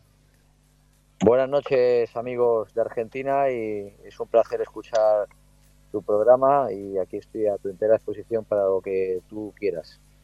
Qué lindo, qué lindo. Bueno, en principio, ahí estaba mirando tu Instagram y en principio te quiero quisiera que te presentes, que le digas a la gente en Argentina, viste que por la web estamos en todo el mundo, pero digamos a la gente que nos está escuchando, ¿quién es Ricky Castellanos? Bueno, vosotros me llamáis Ricky, como Ricky Martin, que es un placer, porque Ricky Martin es un artista universal, un genio de la música, pero yo me llamo Ricky. Pero bueno, no importa, por, por el Ricky a Richie es parecido. Eh, ah, pará, pará. Vos sos Richie. Richie, perdón, yo te estoy diciendo Ricky. Es Richie, ¿no? Sí, sí. Ricky es Ricky Martin y solamente hay uno. eh, no, no, perdón, perdón, Richie perdón. Richie, Richie, ok, ok, ok, ok. Lo que pasa es que si vos lo lees como lo lees, se debería, o sea, si se escribe R-I-C-H-I es Ricky, pero bueno, es Richie, sí, también. Sí, bueno, eh, Cholo Simeone, Claudio Canilla, todos eh, me llaman Ricky, ¿no? También. Pero, ah, ¿ves? bueno, ¿ves? eh, no, mí- no, bueno, yo- no. yo- Nosotros yo- te vamos a decir Richie como te dice todo el mundo. Sí, no te preocupes. Además, me halaga mucho que me llaméis como queráis porque es un placer. Pues mira, Richie empezó de pequeño jugando al fútbol. Eh, tuve la suerte de jugar en el Real Madrid. infantil, juvenil, hice las pruebas, metí No, los goles. para, no me digas que eras compañero de Julio Iglesias, no. No, no, no. Julio Iglesias eh, es mucho Es más grande que yo. vos. Yo soy, yo soy, yo soy un- una persona que tengo menos edad, pero sí un, un corazón muy grande de, de admiración y amistad con Julio Iglesias, que es el más grande de todos los tiempos. Pero Julio Iglesias no tiene edad. Lo que tiene es talento, tiene genialidad y sobre todo tiene un millón de amigos en cada puerto, porque cada vez que va a un país toda la gente le quiere y le admira por lo que ha hecho en la música, ¿no? Pero lo importante, la edad no importa, lo que importa es eh, la salud y las amistades, ¿sabes? O sea que Julio Iglesias para mí no tiene edad. No, por supuesto. Richie, bueno, y decime, ¿estabas en el, en el Real Madrid? A partir de ahí, ¿qué Sí, pasó estaba con, en el Real Madrid, con tu vida? eh, infantil, juvenil. Yo ya quería que iba a ser eh, Di Stéfano, eh, Mario Alberto Kempes o Daniel Bertoni o Daniel Valencia, que es amigo, o mismamente Burruchaga, que hablé con él anteayer, Jorge Burruchaga, que me encanta como futbolista. Sí, claro. Pero, pero tuve la desgracia, en el buen sentido de la palabra, de que cuando ya empezaba a ser jugador de fútbol y estando en el Real Madrid, pasé luego al, al Getafe, del Getafe al Parla, en segunda división, y ahí me di cuenta que las orejas al lobo eran demasiado tarde. Entonces pensé, ¿a qué me dedico? Pues quiero dedicarme a una profesión que me guste. Como yo era coleccionista de cromos, como todos los niños de pequeños, y coleccionábamos cromos, pues me gustó mucho el mundo del espectáculo, de la farándula del espectáculo, y me metí en lo que ahora mismo pues todo el mundo me conoce como organizador de eventos, relaciones públicas Richie Castellanos, que es una profesión muy bonita, que se me han abierto las puertas, que conozco muchísima gente y que la gente me quiere porque saben que soy transparente como el agua. Es que sos muy famoso, todo el mundo habla de, de vos, en España te conoce todo el mundo y has organizado, no sé, empezaste a organizar, o sea, que no hay cosa, dicen, de las que trascienden que no organices vos y tu organización, tu, tu gente. Bueno, la verdad que era muy difícil en la época que yo empecé, en el año 92. ¿Por qué? Porque ahora mismo es muy fácil hablar por teléfono, por, por Instagram, por redes sociales, por gente que se dedican a las redes. Pero yo tenía que tener una libreta con un bolígrafo eh, y un teléfono que llamabas de un teléfono de tu casa a la casa del de al lado, que era con el que tenías que hablar. Y ahí no había Claro. redes sociales. Entonces yo conseguí en esa época hacer de lo difícil fácil y que la gente del mundo del espectáculo conociera Richie como persona y Castellanos como profesional, que era mi virtud, ¿no? De tener labia, porque me la dio el Barbas, el, el don, el Dios, y, y sobre todo, eh, luego pues yo era bastante fan del mundo del cine, porque soy muy cinéfilo, también del mundo del Ya sé, deporte. Paul Newman, Paul Newman es tu favorito, ahí lo vi en tu Instagram. Bueno, es uno de los míos, porque además era de los más guapos del mundo, eh, junto a Marlon Brando, Alain Delon y Robert Redford. Y yo creo, y yo creo que, que esos cuatro ¿Te puedo, incluir, del ¿Te cine- puedo incluir uno más? ¿Te puedo incluir uno más? Sí, hombre, hay muchos, pero yo digo No, te, por- te porque incluyo por uno la más que me parece ahora. que tenía una pinta espectacular, Steve McQueen. Hombre, Steve McQueen, que era íntimo amigo de Bruce Lee, que también me encantaba Bruce Lee, por lo que hizo en el mundo de las artes marciales y cuando hizo la película Operación Dragón y el Furo de Dragón, que todo China le aplaudió y él se quedó el último esperando las ovaciones y dijo, si no me aplauden me retiro, pero si me aplauden seguiré en esto. Y Steve McQueen eh, era un gran, un gran artista, era muy atractivo y tenía mucha personalidad. Y era una persona que, que cuando hacía una película se te quedaba la cara, ¿no? Sí, totalmente, total. Así que eh, lo que acabas de decir, de contarnos, Richie, de, de con un bolígrafo, con un cuaderno a anotar, Sí, con- era una sí, cosa pero es que increíble, sí. porque no existían las redes sociales y vos tenías que llamar personalmente para invitar a todas tus estrellas, a toda la gente conocida, para todas tus, tus fiestas, tus reuniones, tus, ten- tus eventos. Tenía que, tenía que indagar primero y conocer uno por uno y llamar a su casa a molestarle, porque no es lo mismo llamar a un móvil que llamar a una casa. La casa es más, más particular, más íntimo. El móvil es para todos, porque el móvil lo tenemos hasta para ir al baño.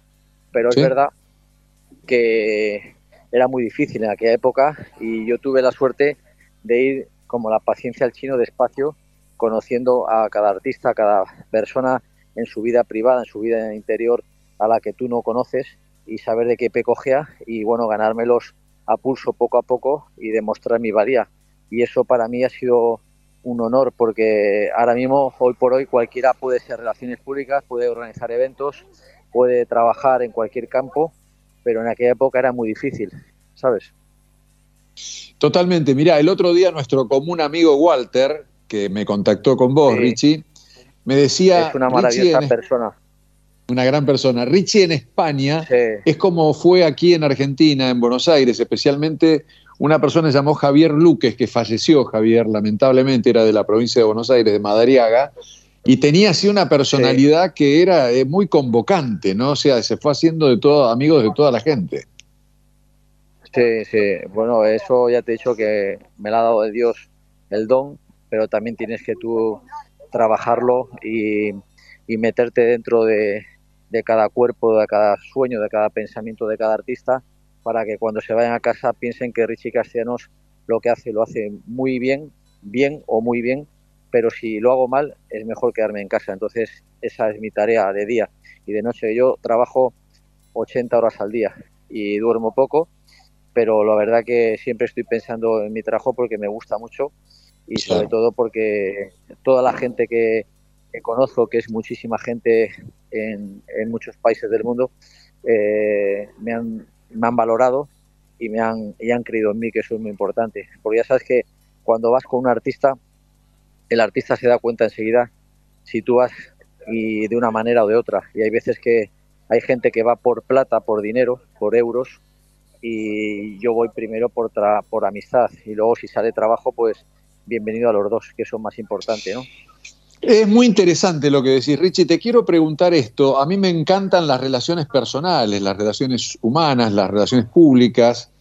¿Y qué, qué hay que tener en cuenta para, digamos, para que un personaje de la farándula, un personaje conocido, vos conocés desde el rey hasta Julio Iglesias, hasta actores, etcétera, hasta empresarios súper importantes, ¿Cómo te manejas con esa gente para que comiencen a tenerte confianza? Porque una persona para que te tenga confianza eh, le lleva mucho tiempo. Perderla después la perdés en 10 segundos si te mandas una macana. Pero, digamos, ¿cuál es tu técnica? ¿Qué, qué, qué es lo que espera la gente ultra famosa o ultramillonaria? Pues mira, eh, yo creo que es mi tenacidad, mi pers- perseverancia, pues mi, mi manera de actuar y, y dar de lo bueno lo mejor, eh, sobre todo eh, tener eh, intuición de cada persona con la que tú te envuelves en ese momento y, y darle y no pedirle y venir el, ir el primero y el último, ¿sabes? Eso es lo que yo creo. Y luego el boca a boca. Si la gente habla uno, es como Napoleón Bonaparte, que decía que las malas lenguas siempre dicen lo que quieren, te dirán que no te quiero, que te vayas y me dejes porque de ti sienten celos. Eso es muy importante, ¿sabes? Claro. Interesante, dar y no, y no pensar que, no pedir, dijiste recién, qué interesante.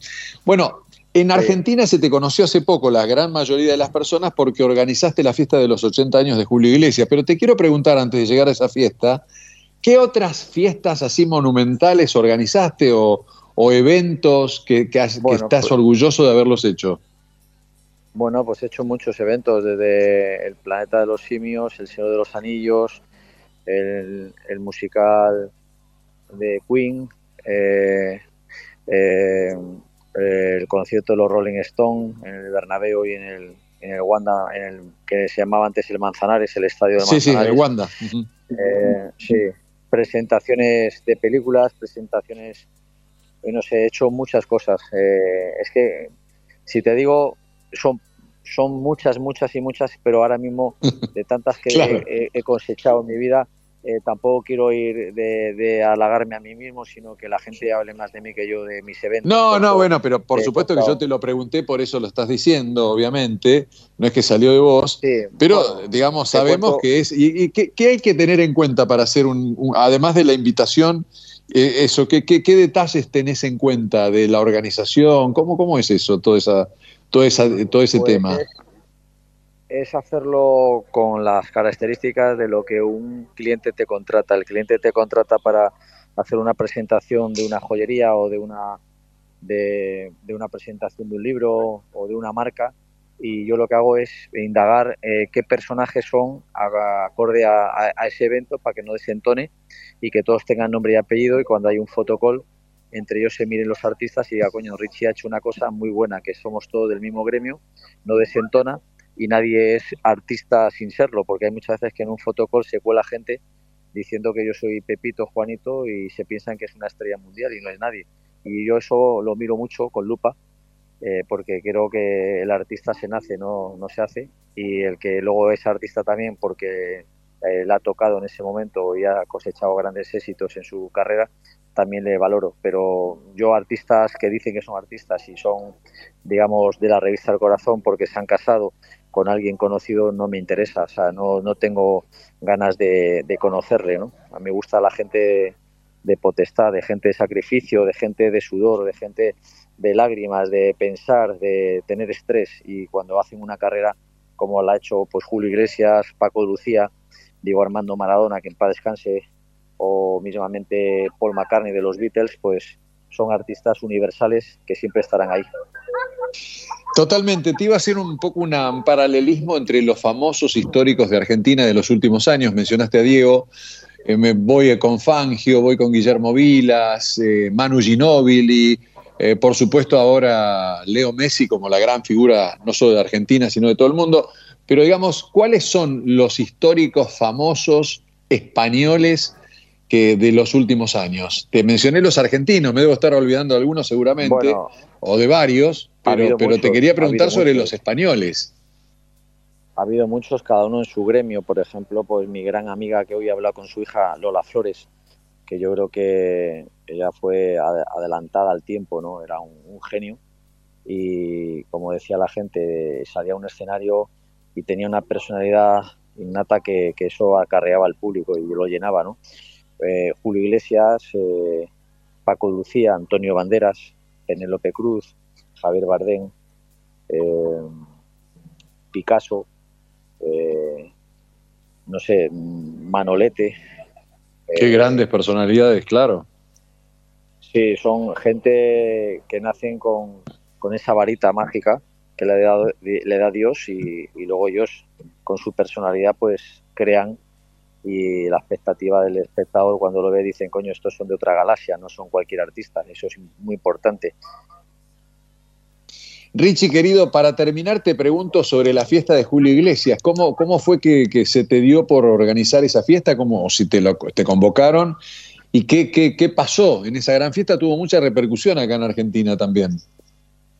Sí, bueno, ha, ha tenido repercusión en todos los países del mundo, porque me han llamado de todos los países.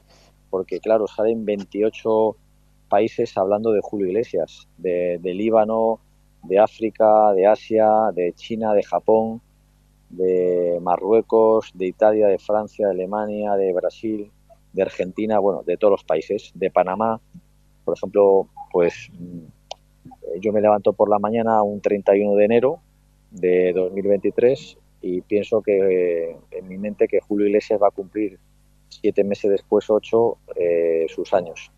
Y dije, tengo que empezar a hacerlo ahora, porque si no, no puedo hacer algo tan semejante como he hecho en dos días, porque es imposible.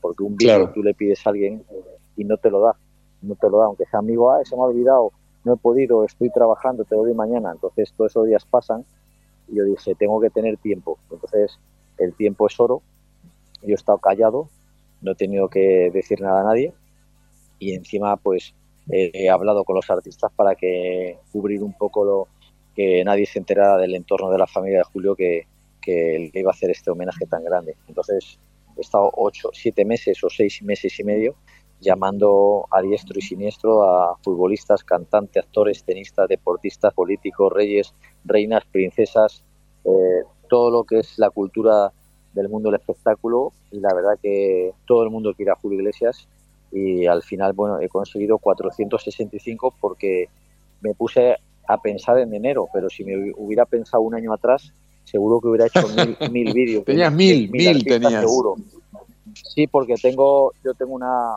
una cartera bastante amplia de 6.500 artistas de todo el mundo en la que yo he trabajado y he conseguido amistad con, con muchísima gente de los campos del mundo del espectáculo por, por mi trabajo y porque el boca a boca hablan de mí, que es lo importante. Sí, Richie, entonces lo que, de lo que deduzco de lo que decís que Julio Iglesias no sabía que vos le estabas organizando esta fiesta. No, no, no, él me llamó, me llamó antes de ayer y dos días antes, eh, cuando fue su cumpleaños, y me- él me llama Flaco, me dijo, Flaco, ¿cómo has conseguido desde David Copperfield hasta el rey?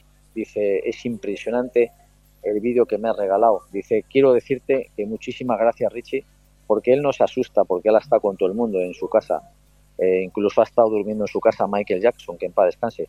Pero es verdad que Julio Iglesias reconoce lo que yo he trabajado porque sabe que, que él en mí piensa que yo soy una persona muy trabajadora, que hablo muy bien de él y que le admiro. Y él, cuando vio el vídeo, se quedó, no lo ha dado, pero sí sintió ese corazón que palpita diciendo, si te veo, te voy a dar un abrazo de cariño porque a mí me quiere mucho. Siempre se despide diciendo que me quiere mucho y hemos quedado para vernos en breve, que va a ser cuando él diga, pero sin que nadie se entere porque si vamos a quedar vamos a ir a Italia o a Francia a cenar tranquilamente y a, y a valorar.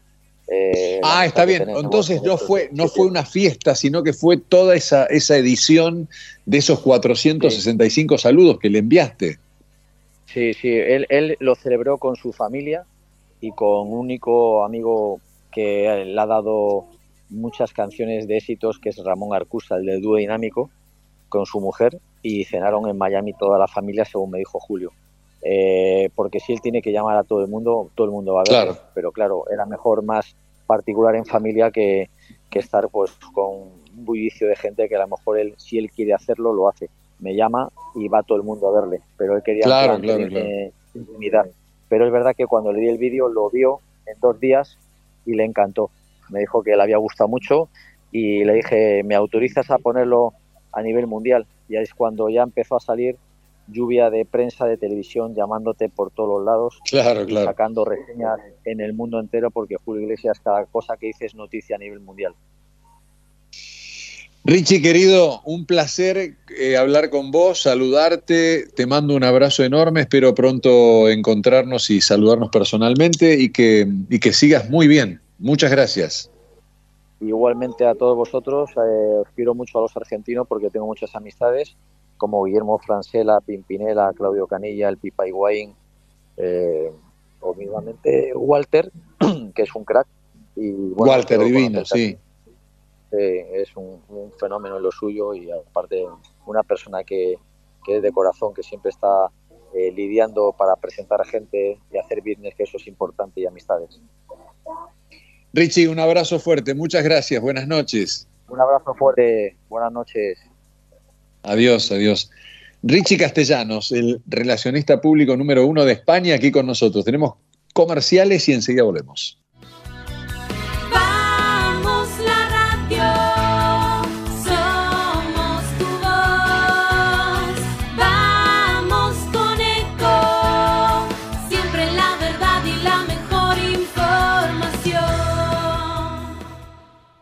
Descarga gratis de tu celular la aplicación Ecomedios.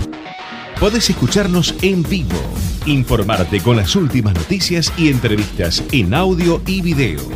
Búscala y bajate la aplicación Ecomedios. Espacio cedido por la Dirección Nacional Electoral. Soy Ludmila, estoy cursando el último año de secundario. En mi familia yo voy a ser la primera en estudiar. Derecho al futuro. Unión por la Patria. Gustavo Pulti, Marcela Basualdo, Juan Pablo de Jesús. Candidatos a diputados provinciales, provincia de Buenos Aires. Quinta sección electoral, lista 134. Espacio cedido por la Dirección Nacional Electoral. En Buenos Aires, Manina Mancuso, diputada, primera sección electoral. Miriam Bregman, presidenta. Nicolás del Caño, vice, frente de izquierda, lista 136. Espacio cedido por la Dirección Nacional Electoral. Vayamos hacia un país normal. Juan Schiaretti, presidente. Florencio Randazzo, vicepresidente. El voto que vale para ser un país normal. Hacemos por nuestro país. Lista 133. Espacio cedido por la Dirección Nacional Electoral. Vamos a garantizar 190 días de clase y una educación pública de calidad y sin adoctrinamiento. Las cosas en su lugar, los chicos en las aulas y los padres trabajando. Argentina tiene que ser un país ordenado. Es ahora y es para siempre. Patricia Bullrich, Luis Petri, candidatos a presidente y vicepresidente de la Nación. Juntos por el cambio, lista 132. Podés vernos en vivo en Ecomedios.com. Ecomedios.com. Contenidos audiovisuales. Conectate con nosotros. Contestador 5 254 2353. A veces no sabemos de dónde vienen los dolores. Lo que sí sabemos es con qué se van. Su efectiva fórmula con paracetamol más diclofenac alivia rápidamente los dolores de todos los días. Si te duele, Anaflex. Mejoramos la vida de los argentinos. DESA.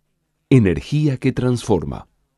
En Grupo Arcor tenemos el propósito de hacer accesibles las tendencias en alimentación para que todas las personas podamos vivir mejor. A través de una gestión sustentable, innovamos para llevar alimentos de calidad a más de 100 países. Arcor, mirando al futuro desde 1951. ¿Necesitas más concentración y memoria? Empezá con Vago Más activamente, un nuevo suplemento vitamínico que te ayuda a potenciar tu rendimiento mental, con ingredientes naturales que ayudan a tu memoria, mantiene tus niveles de concentración y mejoran tu capacidad de aprendizaje. Vago Más, más vos. Sábanas acolchados frazadas Casablanca, con la calidad que nos caracteriza. Casablanca es parte de tu vida. Seguinos en Instagram en casablanca.oficial o podés mirar todos nuestros productos en www.casablancablanquería.com.ar. La inseguridad golpea a toda la provincia de Buenos Aires. Acá, en Vicente López, tenemos la convicción de combatirla todos los días. Por eso desde hace años venimos sumando tecnología a favor de la seguridad. Porque cuantas más cámaras y puntos seguros tengamos, más rápido podemos prevenir y actuar ante los delitos. Tu seguridad, nuestra prioridad. Vivamos Vicente López. OSDEPIM, la obra social de empresarios profesionales y monotributistas, cuenta con más de 50 años de trayectoria, más de 400.000 afiliados, más de 20 sucursales en todo el país y centros médicos propios en la ciudad autónoma de Buenos Aires, Gran Buenos Aires e Interior. OSDEPIM es una de las obras sociales más elegidas del país por ofrecer una cobertura médica de calidad a precios accesibles y la más amplia experiencia en el cuidado de la salud. A veces no sabemos de dónde vienen los dolores. Lo que sí sabemos es con qué se van.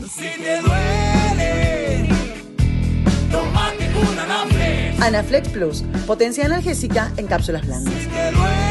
Si te duele, Anaflex.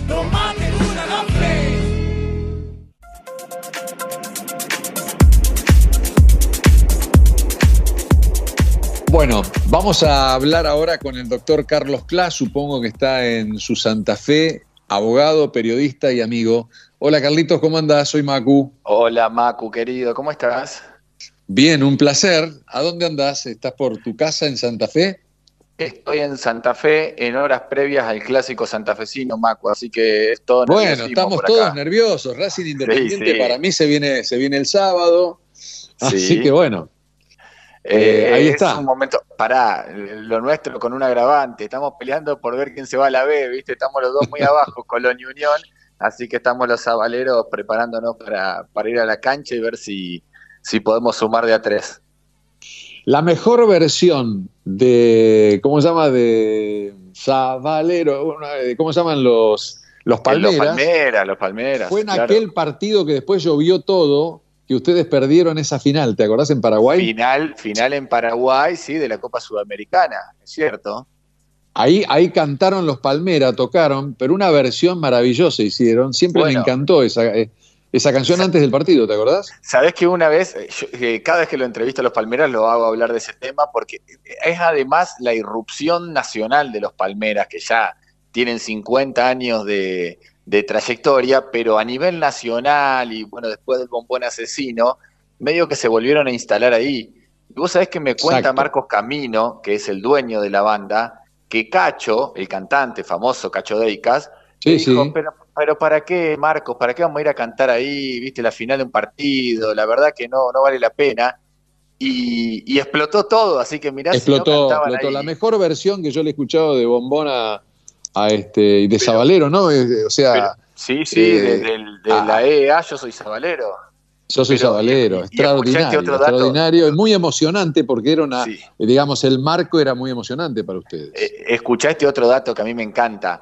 Eh, después de Los Palmeras, entraba a cantar eh, Luis Fonsi. ¿Luis Fonsi era el de Despacito? ¿Cuál era el de Despacito? Luis Fonsi, ¿no? Sí, Bueno, me parece que sí, no sé, ahí- Gonza, ¿estás por ahí? tema- Sí, sí, me dicen que sí, me dicen que sí. Bueno, era el tema más escuchado, yo creo, de- del mundo en ese momento. Y el tipo no quería sa- salir a cantar Claro, porque claro. la gente se quedó enganchada y, y seguía cantando a eh, ah, yo soy sabalero. Y el tipo le decían, dale, tenés que salir a cantar, viste que eso está cronometrado.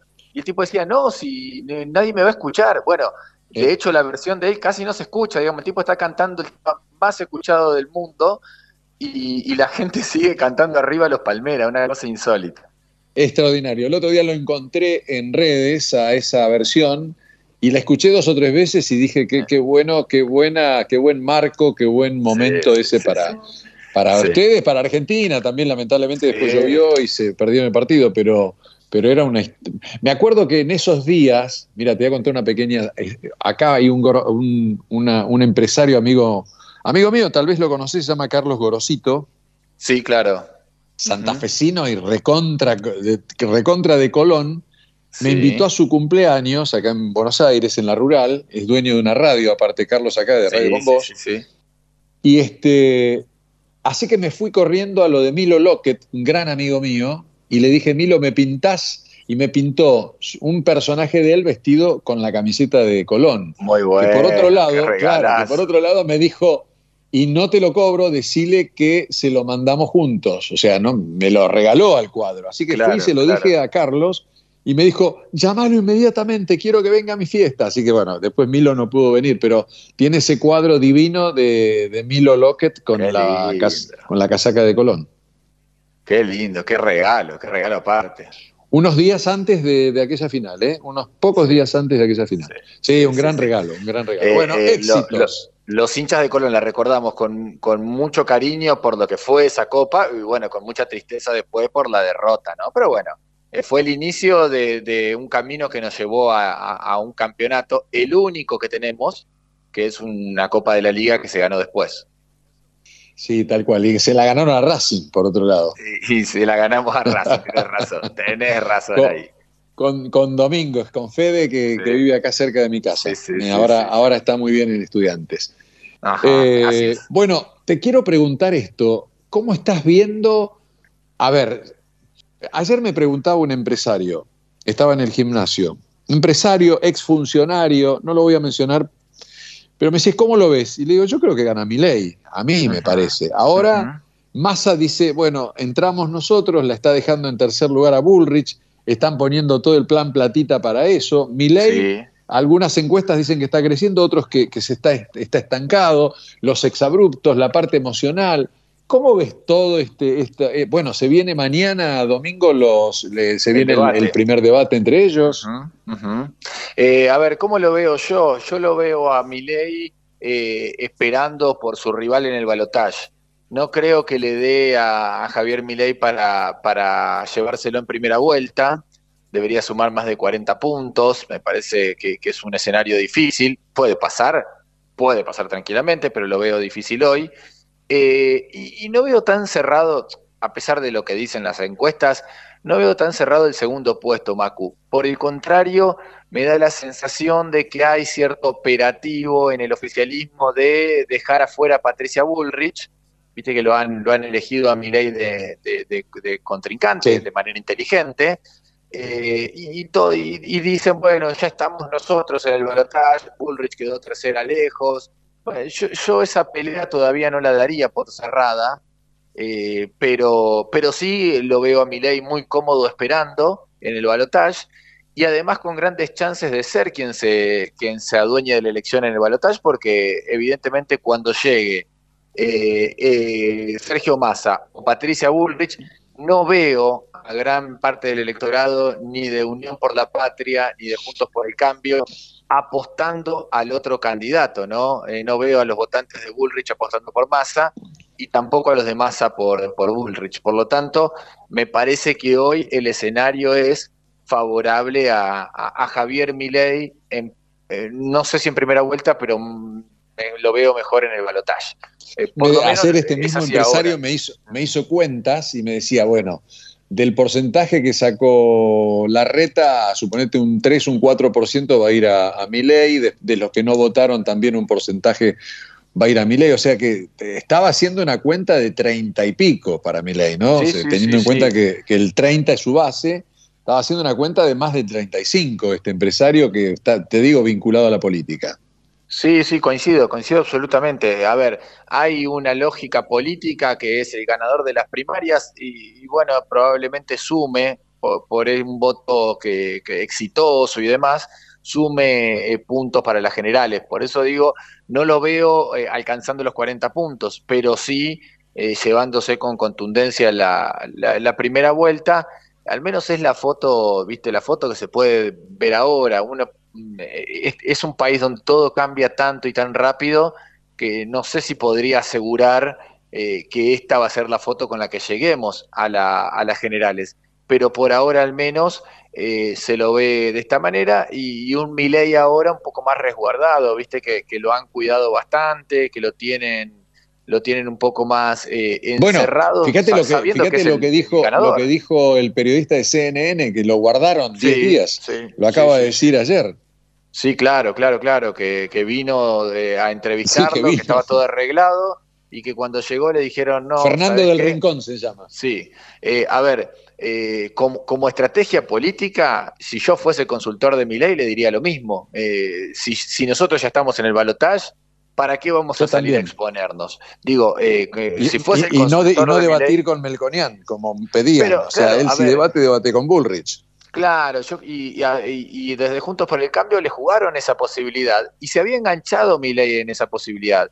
Eh, no le había contestado a casi ninguno de los economistas de Juntos por el Cambio. Cuando le subieron al ring a Melconian, se enganchó en un par de oportunidades. Le contestó por Twitter, le contestó en, en alguna conferencia. Bueno, estaba entrando en el juego donde lo quería poner Juntos por el Cambio, que es, bueno, te pongo un especialista que desenmascare eh, tus, tus proyectos de, de campaña. Bueno, eh, me parece que ahora, de manera inteligente, lo pienso eh, como si fuese un consultor de mi ley, ¿no? Yo, yo, por supuesto, como periodista, quiero que todos los, los candidatos hablen. Ahora, es lógico que desde la libertad avanza le van a decir, che, Javier, nosotros ya estamos, eh, no es necesario seguir exponiéndonos. Bueno, es parte de la lógica de una campaña. Carlos, te pregunto, ¿cuál fue la causa, en mi opinión, la causa de una interna muy, muy sangrienta, en, en algún sentido, entrecomillado, ¿no? De, de la caída, porque, digamos, me parece que el equipo de Bullrich pensaba al ganar, al ganarle a al ganarle a, a Larreta que podía llegar a ser definitivamente ella la presidenta. Sin embargo, estamos hablando de un tercer puesto. ¿Por, por qué esa caída? ¿Cómo la, la ves? Eh, yo creo, eh, lo digo sinceramente, eh, que, que Juntos por el Cambio pecó de cierta soberbia en toda la campaña, que se empezaron a repartir los caramelos, ¿viste, viste cuando abrís fuerte una bolsa de caramelos que, pa- para repartírtelo, para ver quién Sí, se más? saltan. y, y los caramelos salieron para todos lados. Bueno, yo, yo un poco la veo de esa manera. Empezaron a... eh, eh, he hablado con gente que, que, que ya se repartía oficinas en Casa Rosada, apenas había iniciado el año, que pensaban que mi ley se iba a desinflar. eh, de verdad, eh, y que, que ya estaban, bueno, a ver a quién le toca y, y si hacemos buenas migas con uno, pero no nos peleamos con el otro por, para ver a quién le toca y, y evidentemente no, no vieron venir este fenómeno electoral que se produjo con Milei.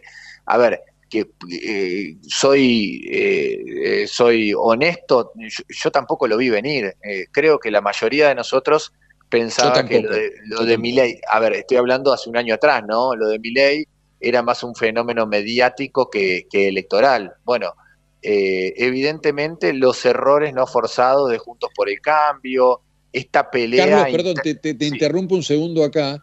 El 20 de enero de este año, eh, Milei vino a mi programa de radio en Pinamar. No sé acuerdo, si no, no te lo he contado. Yo y a la mañana desayuné lo- con él y su equipo y me dijo, Macu, lo cual a mí me pareció un disparate interiormente. ¿eh? Macu, si llego al balotage, soy presidente. Me dijo el 20 Claro. de enero eso. Pero, pero pensado ahí, eh, bos decías, pero ¿cómo va a llegar al balotaje? No, no, No, va a por llegar, eso yo, no, balotaje. yo no le dije nada, obvio, pero bueno. No, lógico. No, además, eh, eh, tiene lógica que un candidato a presidente se vea eh, en una posibilidad de ganar, si no, ¿para qué te presentás si no crees que vas a ganar?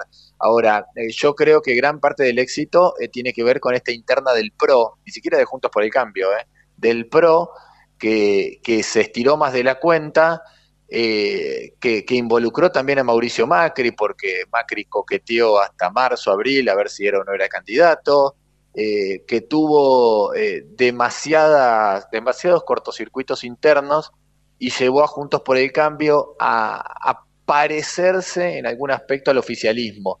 Y me parece que el mensaje que, que dio gran parte del electorado en estas pasos es, del otro lado parecen todos un poco lo mismo. Eh, y mi ley no, nos trae algo nuevo, que vos podrás decir, eh, a mí me pasa, yo en lo personal digo, no, pero ¿y cuánto de real tiene todo Claro. eso nuevo que, que, que mi ley augura?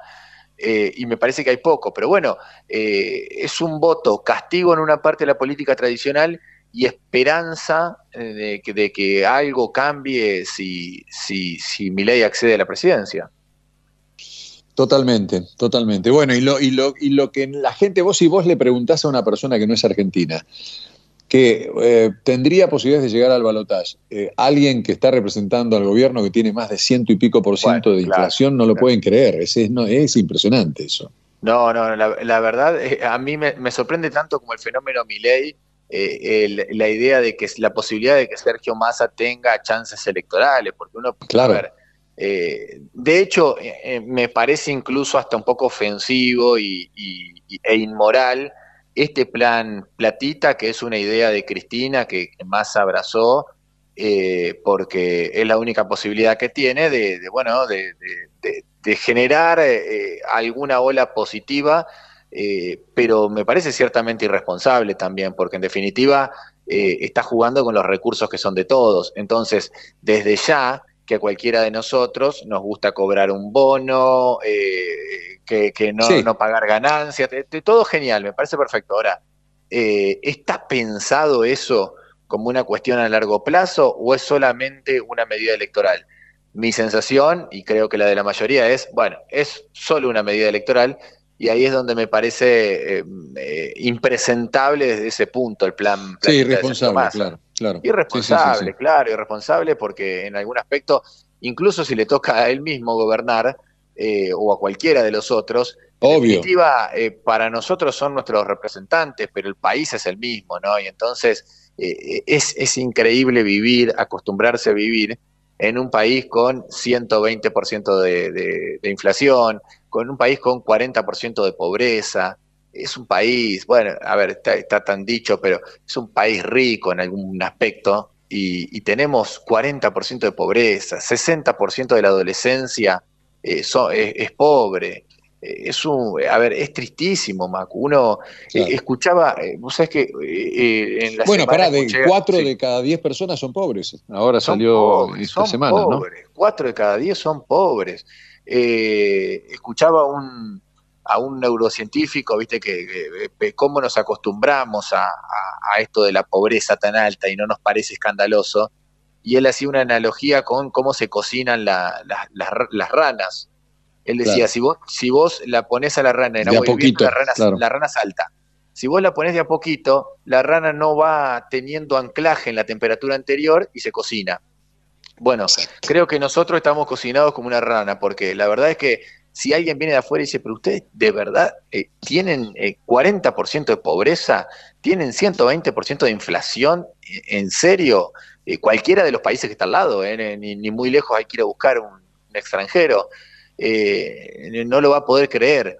Y sin embargo nosotros vivimos de esta manera y uno se arregla y, pierde referencia de los precios y más o menos, bueno, y, qué, es- y, y si me lo dicen es porque valdrá eso y paga eh, y se ajusta en lo que puede. Eh, es, un, es un país bastante complicado en ese aspecto. Los precios son una locura. Carlos, No, te sí. agradezco la atención y como siempre muy, muy amable. Macu, querido, un abrazo grande, que sea un buen fin de semana para vos. Igualmente, igualmente para vos. Gracias. Adiós. Adiós. El doctor Carlos Clá, doctor y periodista santafesino. Allí está. Ahora vamos a hablar con Jani Babsik. Después me dirá ella si pronuncié bien su apellido, que es la, la dueña y el alma mater de KRB Group. Yani, ¿cómo andás? Soy Macu. Yani, ¿estás por ahí? Acá estoy, Macu, ¿cómo estás? Ah, hola, ¿qué tal? Bueno, ahí no te escuchaba, yo no sé si me estabas escuchando. ¿Cómo estás? Buenas tardes, ¿cómo va? Muy bien, perdón, se había cortado la llamada, pero acá estoy. bueno, nada, queríamos conversar con vos eh, por KRB Group, tu, tu empresa. Tu, si tuvieras que definirte, ¿cómo, cómo lo harías? ¿Qué, ¿Quién sos? Venís de Chipoleti, ¿no? De, de- de Río Negro, de, de- de la ciudad de Chipoleti. Sí, nací en Villa Regina, en, en Río Negro. Soy de las manzanas. Ah, me encanta. Sí, sí. De una Por eso sos dulce, sos dulce como las manzanas.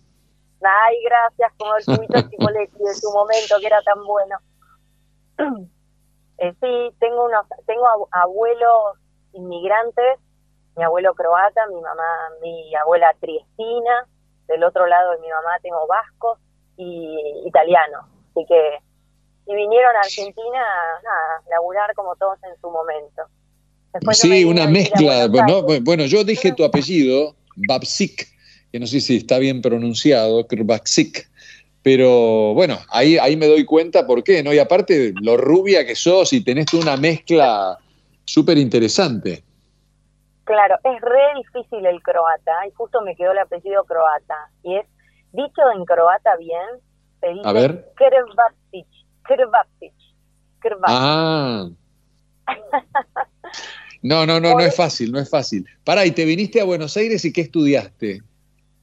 Primero estudié Relaciones Internacionales en El Salvador y como se peleaban mucho por ser el delegado del curso y ya había toda una cosa política que no me gustaba, aunque me encantaba la diplomacia, me fui a estudiar psicología a Belgrano. Y, y nada que ver porque después me convertí en una productora que hace marketing y producciones y, y otras cosas. Pero bueno, uno va aprendiendo con todo. Me gustó. ¿Para qué estudiaste antes? ¿Qué estudiaste? Eh, ¿Psicología dijiste? No. Estudié primero Relaciones Internacionales y después Sí. Psicología. Ah, ¿y te recibiste como psicóloga también? No. Mira, no me recibí por, porque mm, fue una decisión del momento. El último año, la verdad que me quería matar mi mamá sobre todo. En el último año yo ya estaba muy de novia con, con Lucas Arnold, que fue mi marido después durante 16 años. Sí. Y Lucas era un tenista que ya le iba bien, entonces no lo podía ver yo porque él viajaba 10 meses del año. Y me dice, me dice, bueno, venite acá y me mandaba los tickets, qué sé yo, a Monte Carlo, a Estados Unidos, a Roland Garros y yo dije, en otro momento estudio, ahora me voy a subir al avión. Y nunca más volví, ¿entendés? y nunca más volví. 16 Pará, ¿y tuvieron años, con Lucas, tuviste cuántos hijos? Uno, Nacho, Ah, que nació en Nacho, Barcelona. Claro, en un momento estaba agotada de tanto viajar, porque de afuera se ve muy lindo la vida de un tenista, ¿no? Pero es dura, estás un, como mucho una semana en cada país. Entonces, sos un gitano de lujo. Y Claro. entonces, en un momento que ya habían pasado como ocho años, le digo, bueno, me quiero ir a vivir a Europa porque no puedo más de tantos viajes, esto y lo otro. Y me dijo, a mí me da lo mismo, viví donde quieras y yo te voy a visitar. Total, me da lo mismo, no estoy en ningún lado. Y yo elegí Barcelona, y por amigos. Y me fui a Barcelona dos años, iba y venía, me compré auto, departamento, todo, estaba chocha. Y ahí me quedé embarazada y lo tuve a Nacho. Y íbamos, iba en, los, en el auto a verlo a él cuando llegaba a las finales de los torneos. Fue una linda época. Mirá vos, qué impresionante. ¿Y después cómo, cómo empezaste? Porque ahora sos la dueña de KRB Group. ¿Y qué, cómo empezaste Claro. con el marketing, con los eventos, etcétera? Bueno, KRB Group, obviamente para poder eh, pronunciar mi apellido, ¿no? Porque si yo le ponía Kerbapsich Group era imposible. Entonces, eh, muy bien, un amigo que trabajaba conmigo en Boca Juniors en ese momento, que éramos Porque vos, ¿qué, qué hacías en Boca? Trabajé en la fundación de Boca Social con Enzo Pagani. Ah, mira, ah, mira. Sí, las fiestas, ¿te acordás de esas cenas de recaudación con UNICEF en la rural? Esas cosas. Y llevaba acciones de responsabilidad social, porque después estudié responsabilidad social en San Andrés y después me fui a hacer un máster de responsabilidad social a, a la Universidad de Toledo La Mancha y viví en España también y siempre me gustó la parte de la sustentabilidad y la parte social, que se la meto a todo lo que hago. Claro. Mira qué bueno. ¿y cómo, claro, cómo, cómo pasé de ser la mujer de un tenista a la dueña de una productora? Bueno, eh, alguna vez tenía que trabajar, Matu. claro. Alguna vez te tenía que poner a laburar. en algún momento me tocaba a mí. Qué loco. Pará, después Yo pará, de la vida personal, de- después te separaste de Lucas. Me separé, nos separamos cuando, cuando él dejó su carrera. La verdad que... Mirá qué curiosidad, qué loco.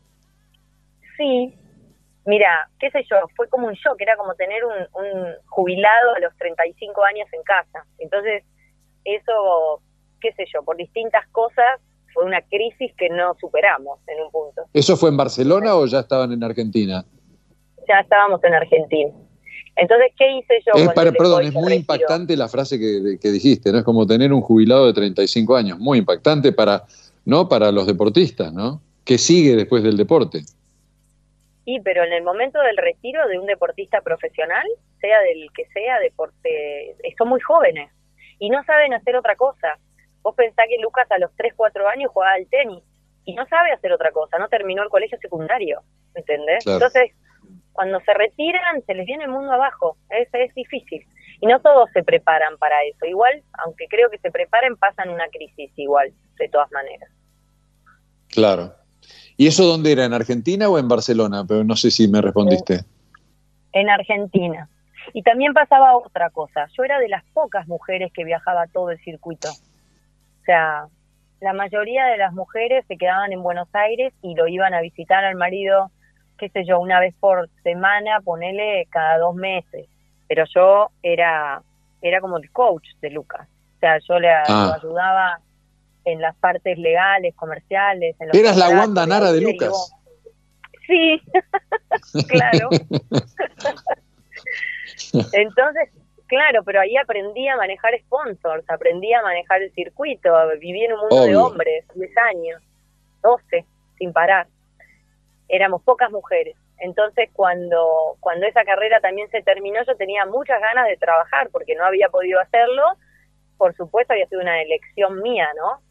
Eh, para mantener la familia que teníamos, en definitiva, y que él estuviera contenido para poder dar todo lo que él podía dentro de la cancha.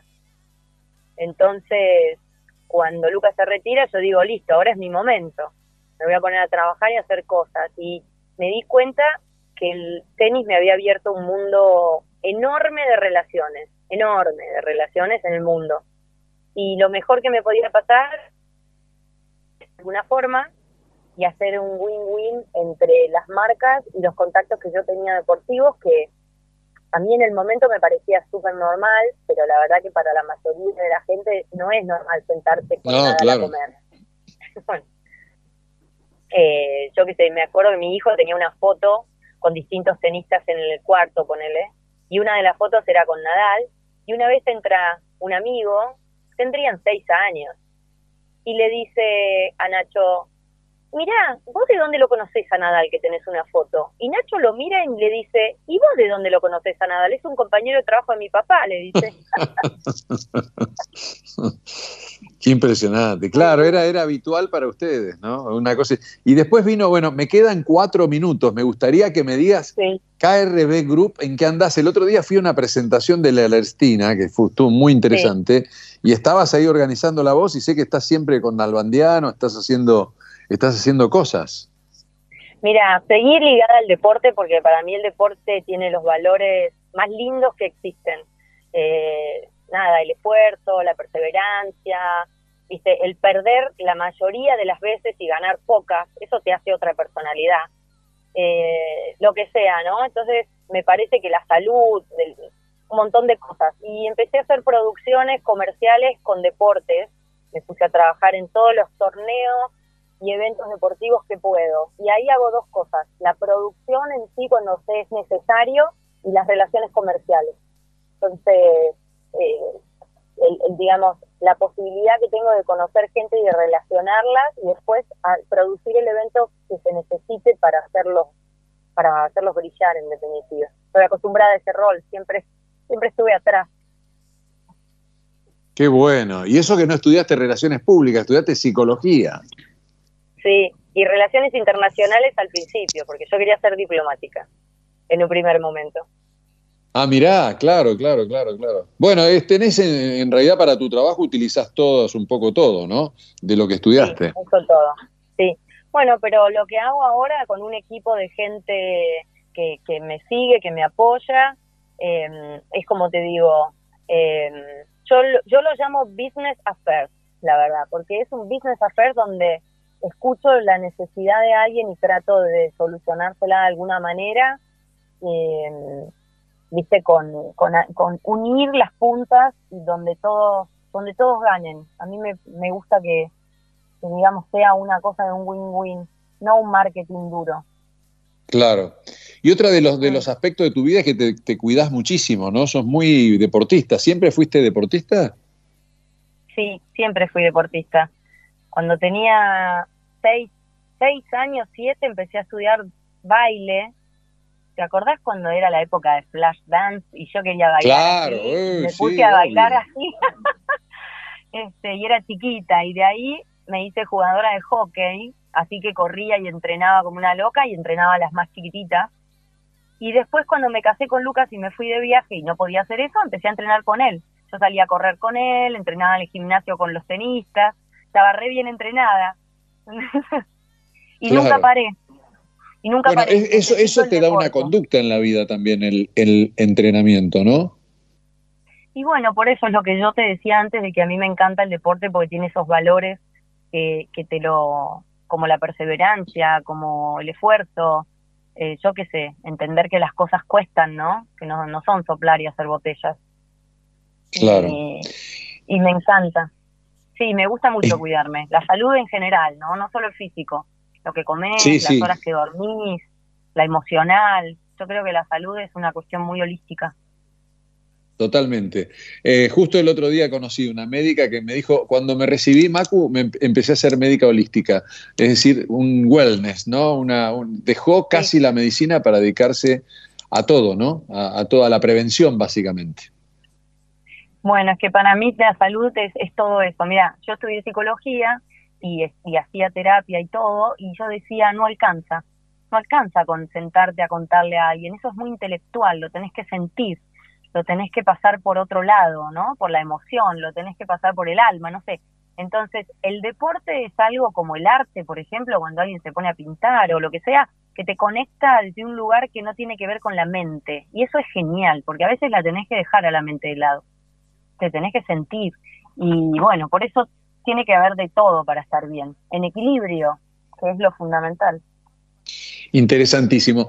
Te hago la última pregunta. Se viene en medio, ya nos acercamos al verano. ¿Qué, qué tenés proyectos? ¿Qué, ¿En qué vas a andar? Voy a estar trabajando con la Ernestina en sus copas internas, eh, tanto la Copa de Oro como la Copa de Plata. Eh, tengo un muy lindo proyecto de tenis con unos cruceros, que vamos a hacer tenis arriba de unos barcos. Mirá qué no divertido. Qué Eh, divertido. Sí, sí, eso está muy bueno. Y después voy a estar en Palermo eh, con un stand también, con una empresa con la que estoy cerrando, haciendo activaciones adentro del abierto de Palermo de Polo. Eso básicamente, lo más fuerte. Después hago prensa y, y comunicación para, para varios clientes. También hago prensa, me gusta. Y mucho. unas comidas riquísimas ahí en la casa que tienen con Silvina, que hay en San Isidro, que están buenas, que me invitaron la vez pasada, que te agradezco. Ya vas a volver, tenés que volver. El antilunes cada día está mejor, te voy a decir. Ya ahora ¿En serio? Qué bueno, qué bueno, me encanta. Cuando me digan, ahí estaré. Bueno, siempre estás invitado. Vamos a mirar agenda. Eh, Yanni, te mando un beso, saludos a tu hijo, a la familia y a, y a Silvina también, a todos ahí por, por, por casa. Y, y bueno, felicitaciones, me encantó esta charla. Bueno, gracias a vos por pensar en mí. Y estás placer. siempre invitado, despreocúpate. Gracias, gracias. Chao, Yanni. Chao, te mando un beso enorme. Un beso. Yanni. Krbaksik. No sé, ella me enseñó a leer su apellido, Krbaksik, eh, la dueña de KRB Group, aquí hablando con nosotros y ya se nos está yendo el tiempo. A Javier eh, Martínez, nuestro alma mater en la radio, en la central de la radio. Gracias, Javier, por, todo tu trabajo. A Gonza, eh, a Gonza en la producción. y a todos ustedes que nos escuchan, les agradezco un montón.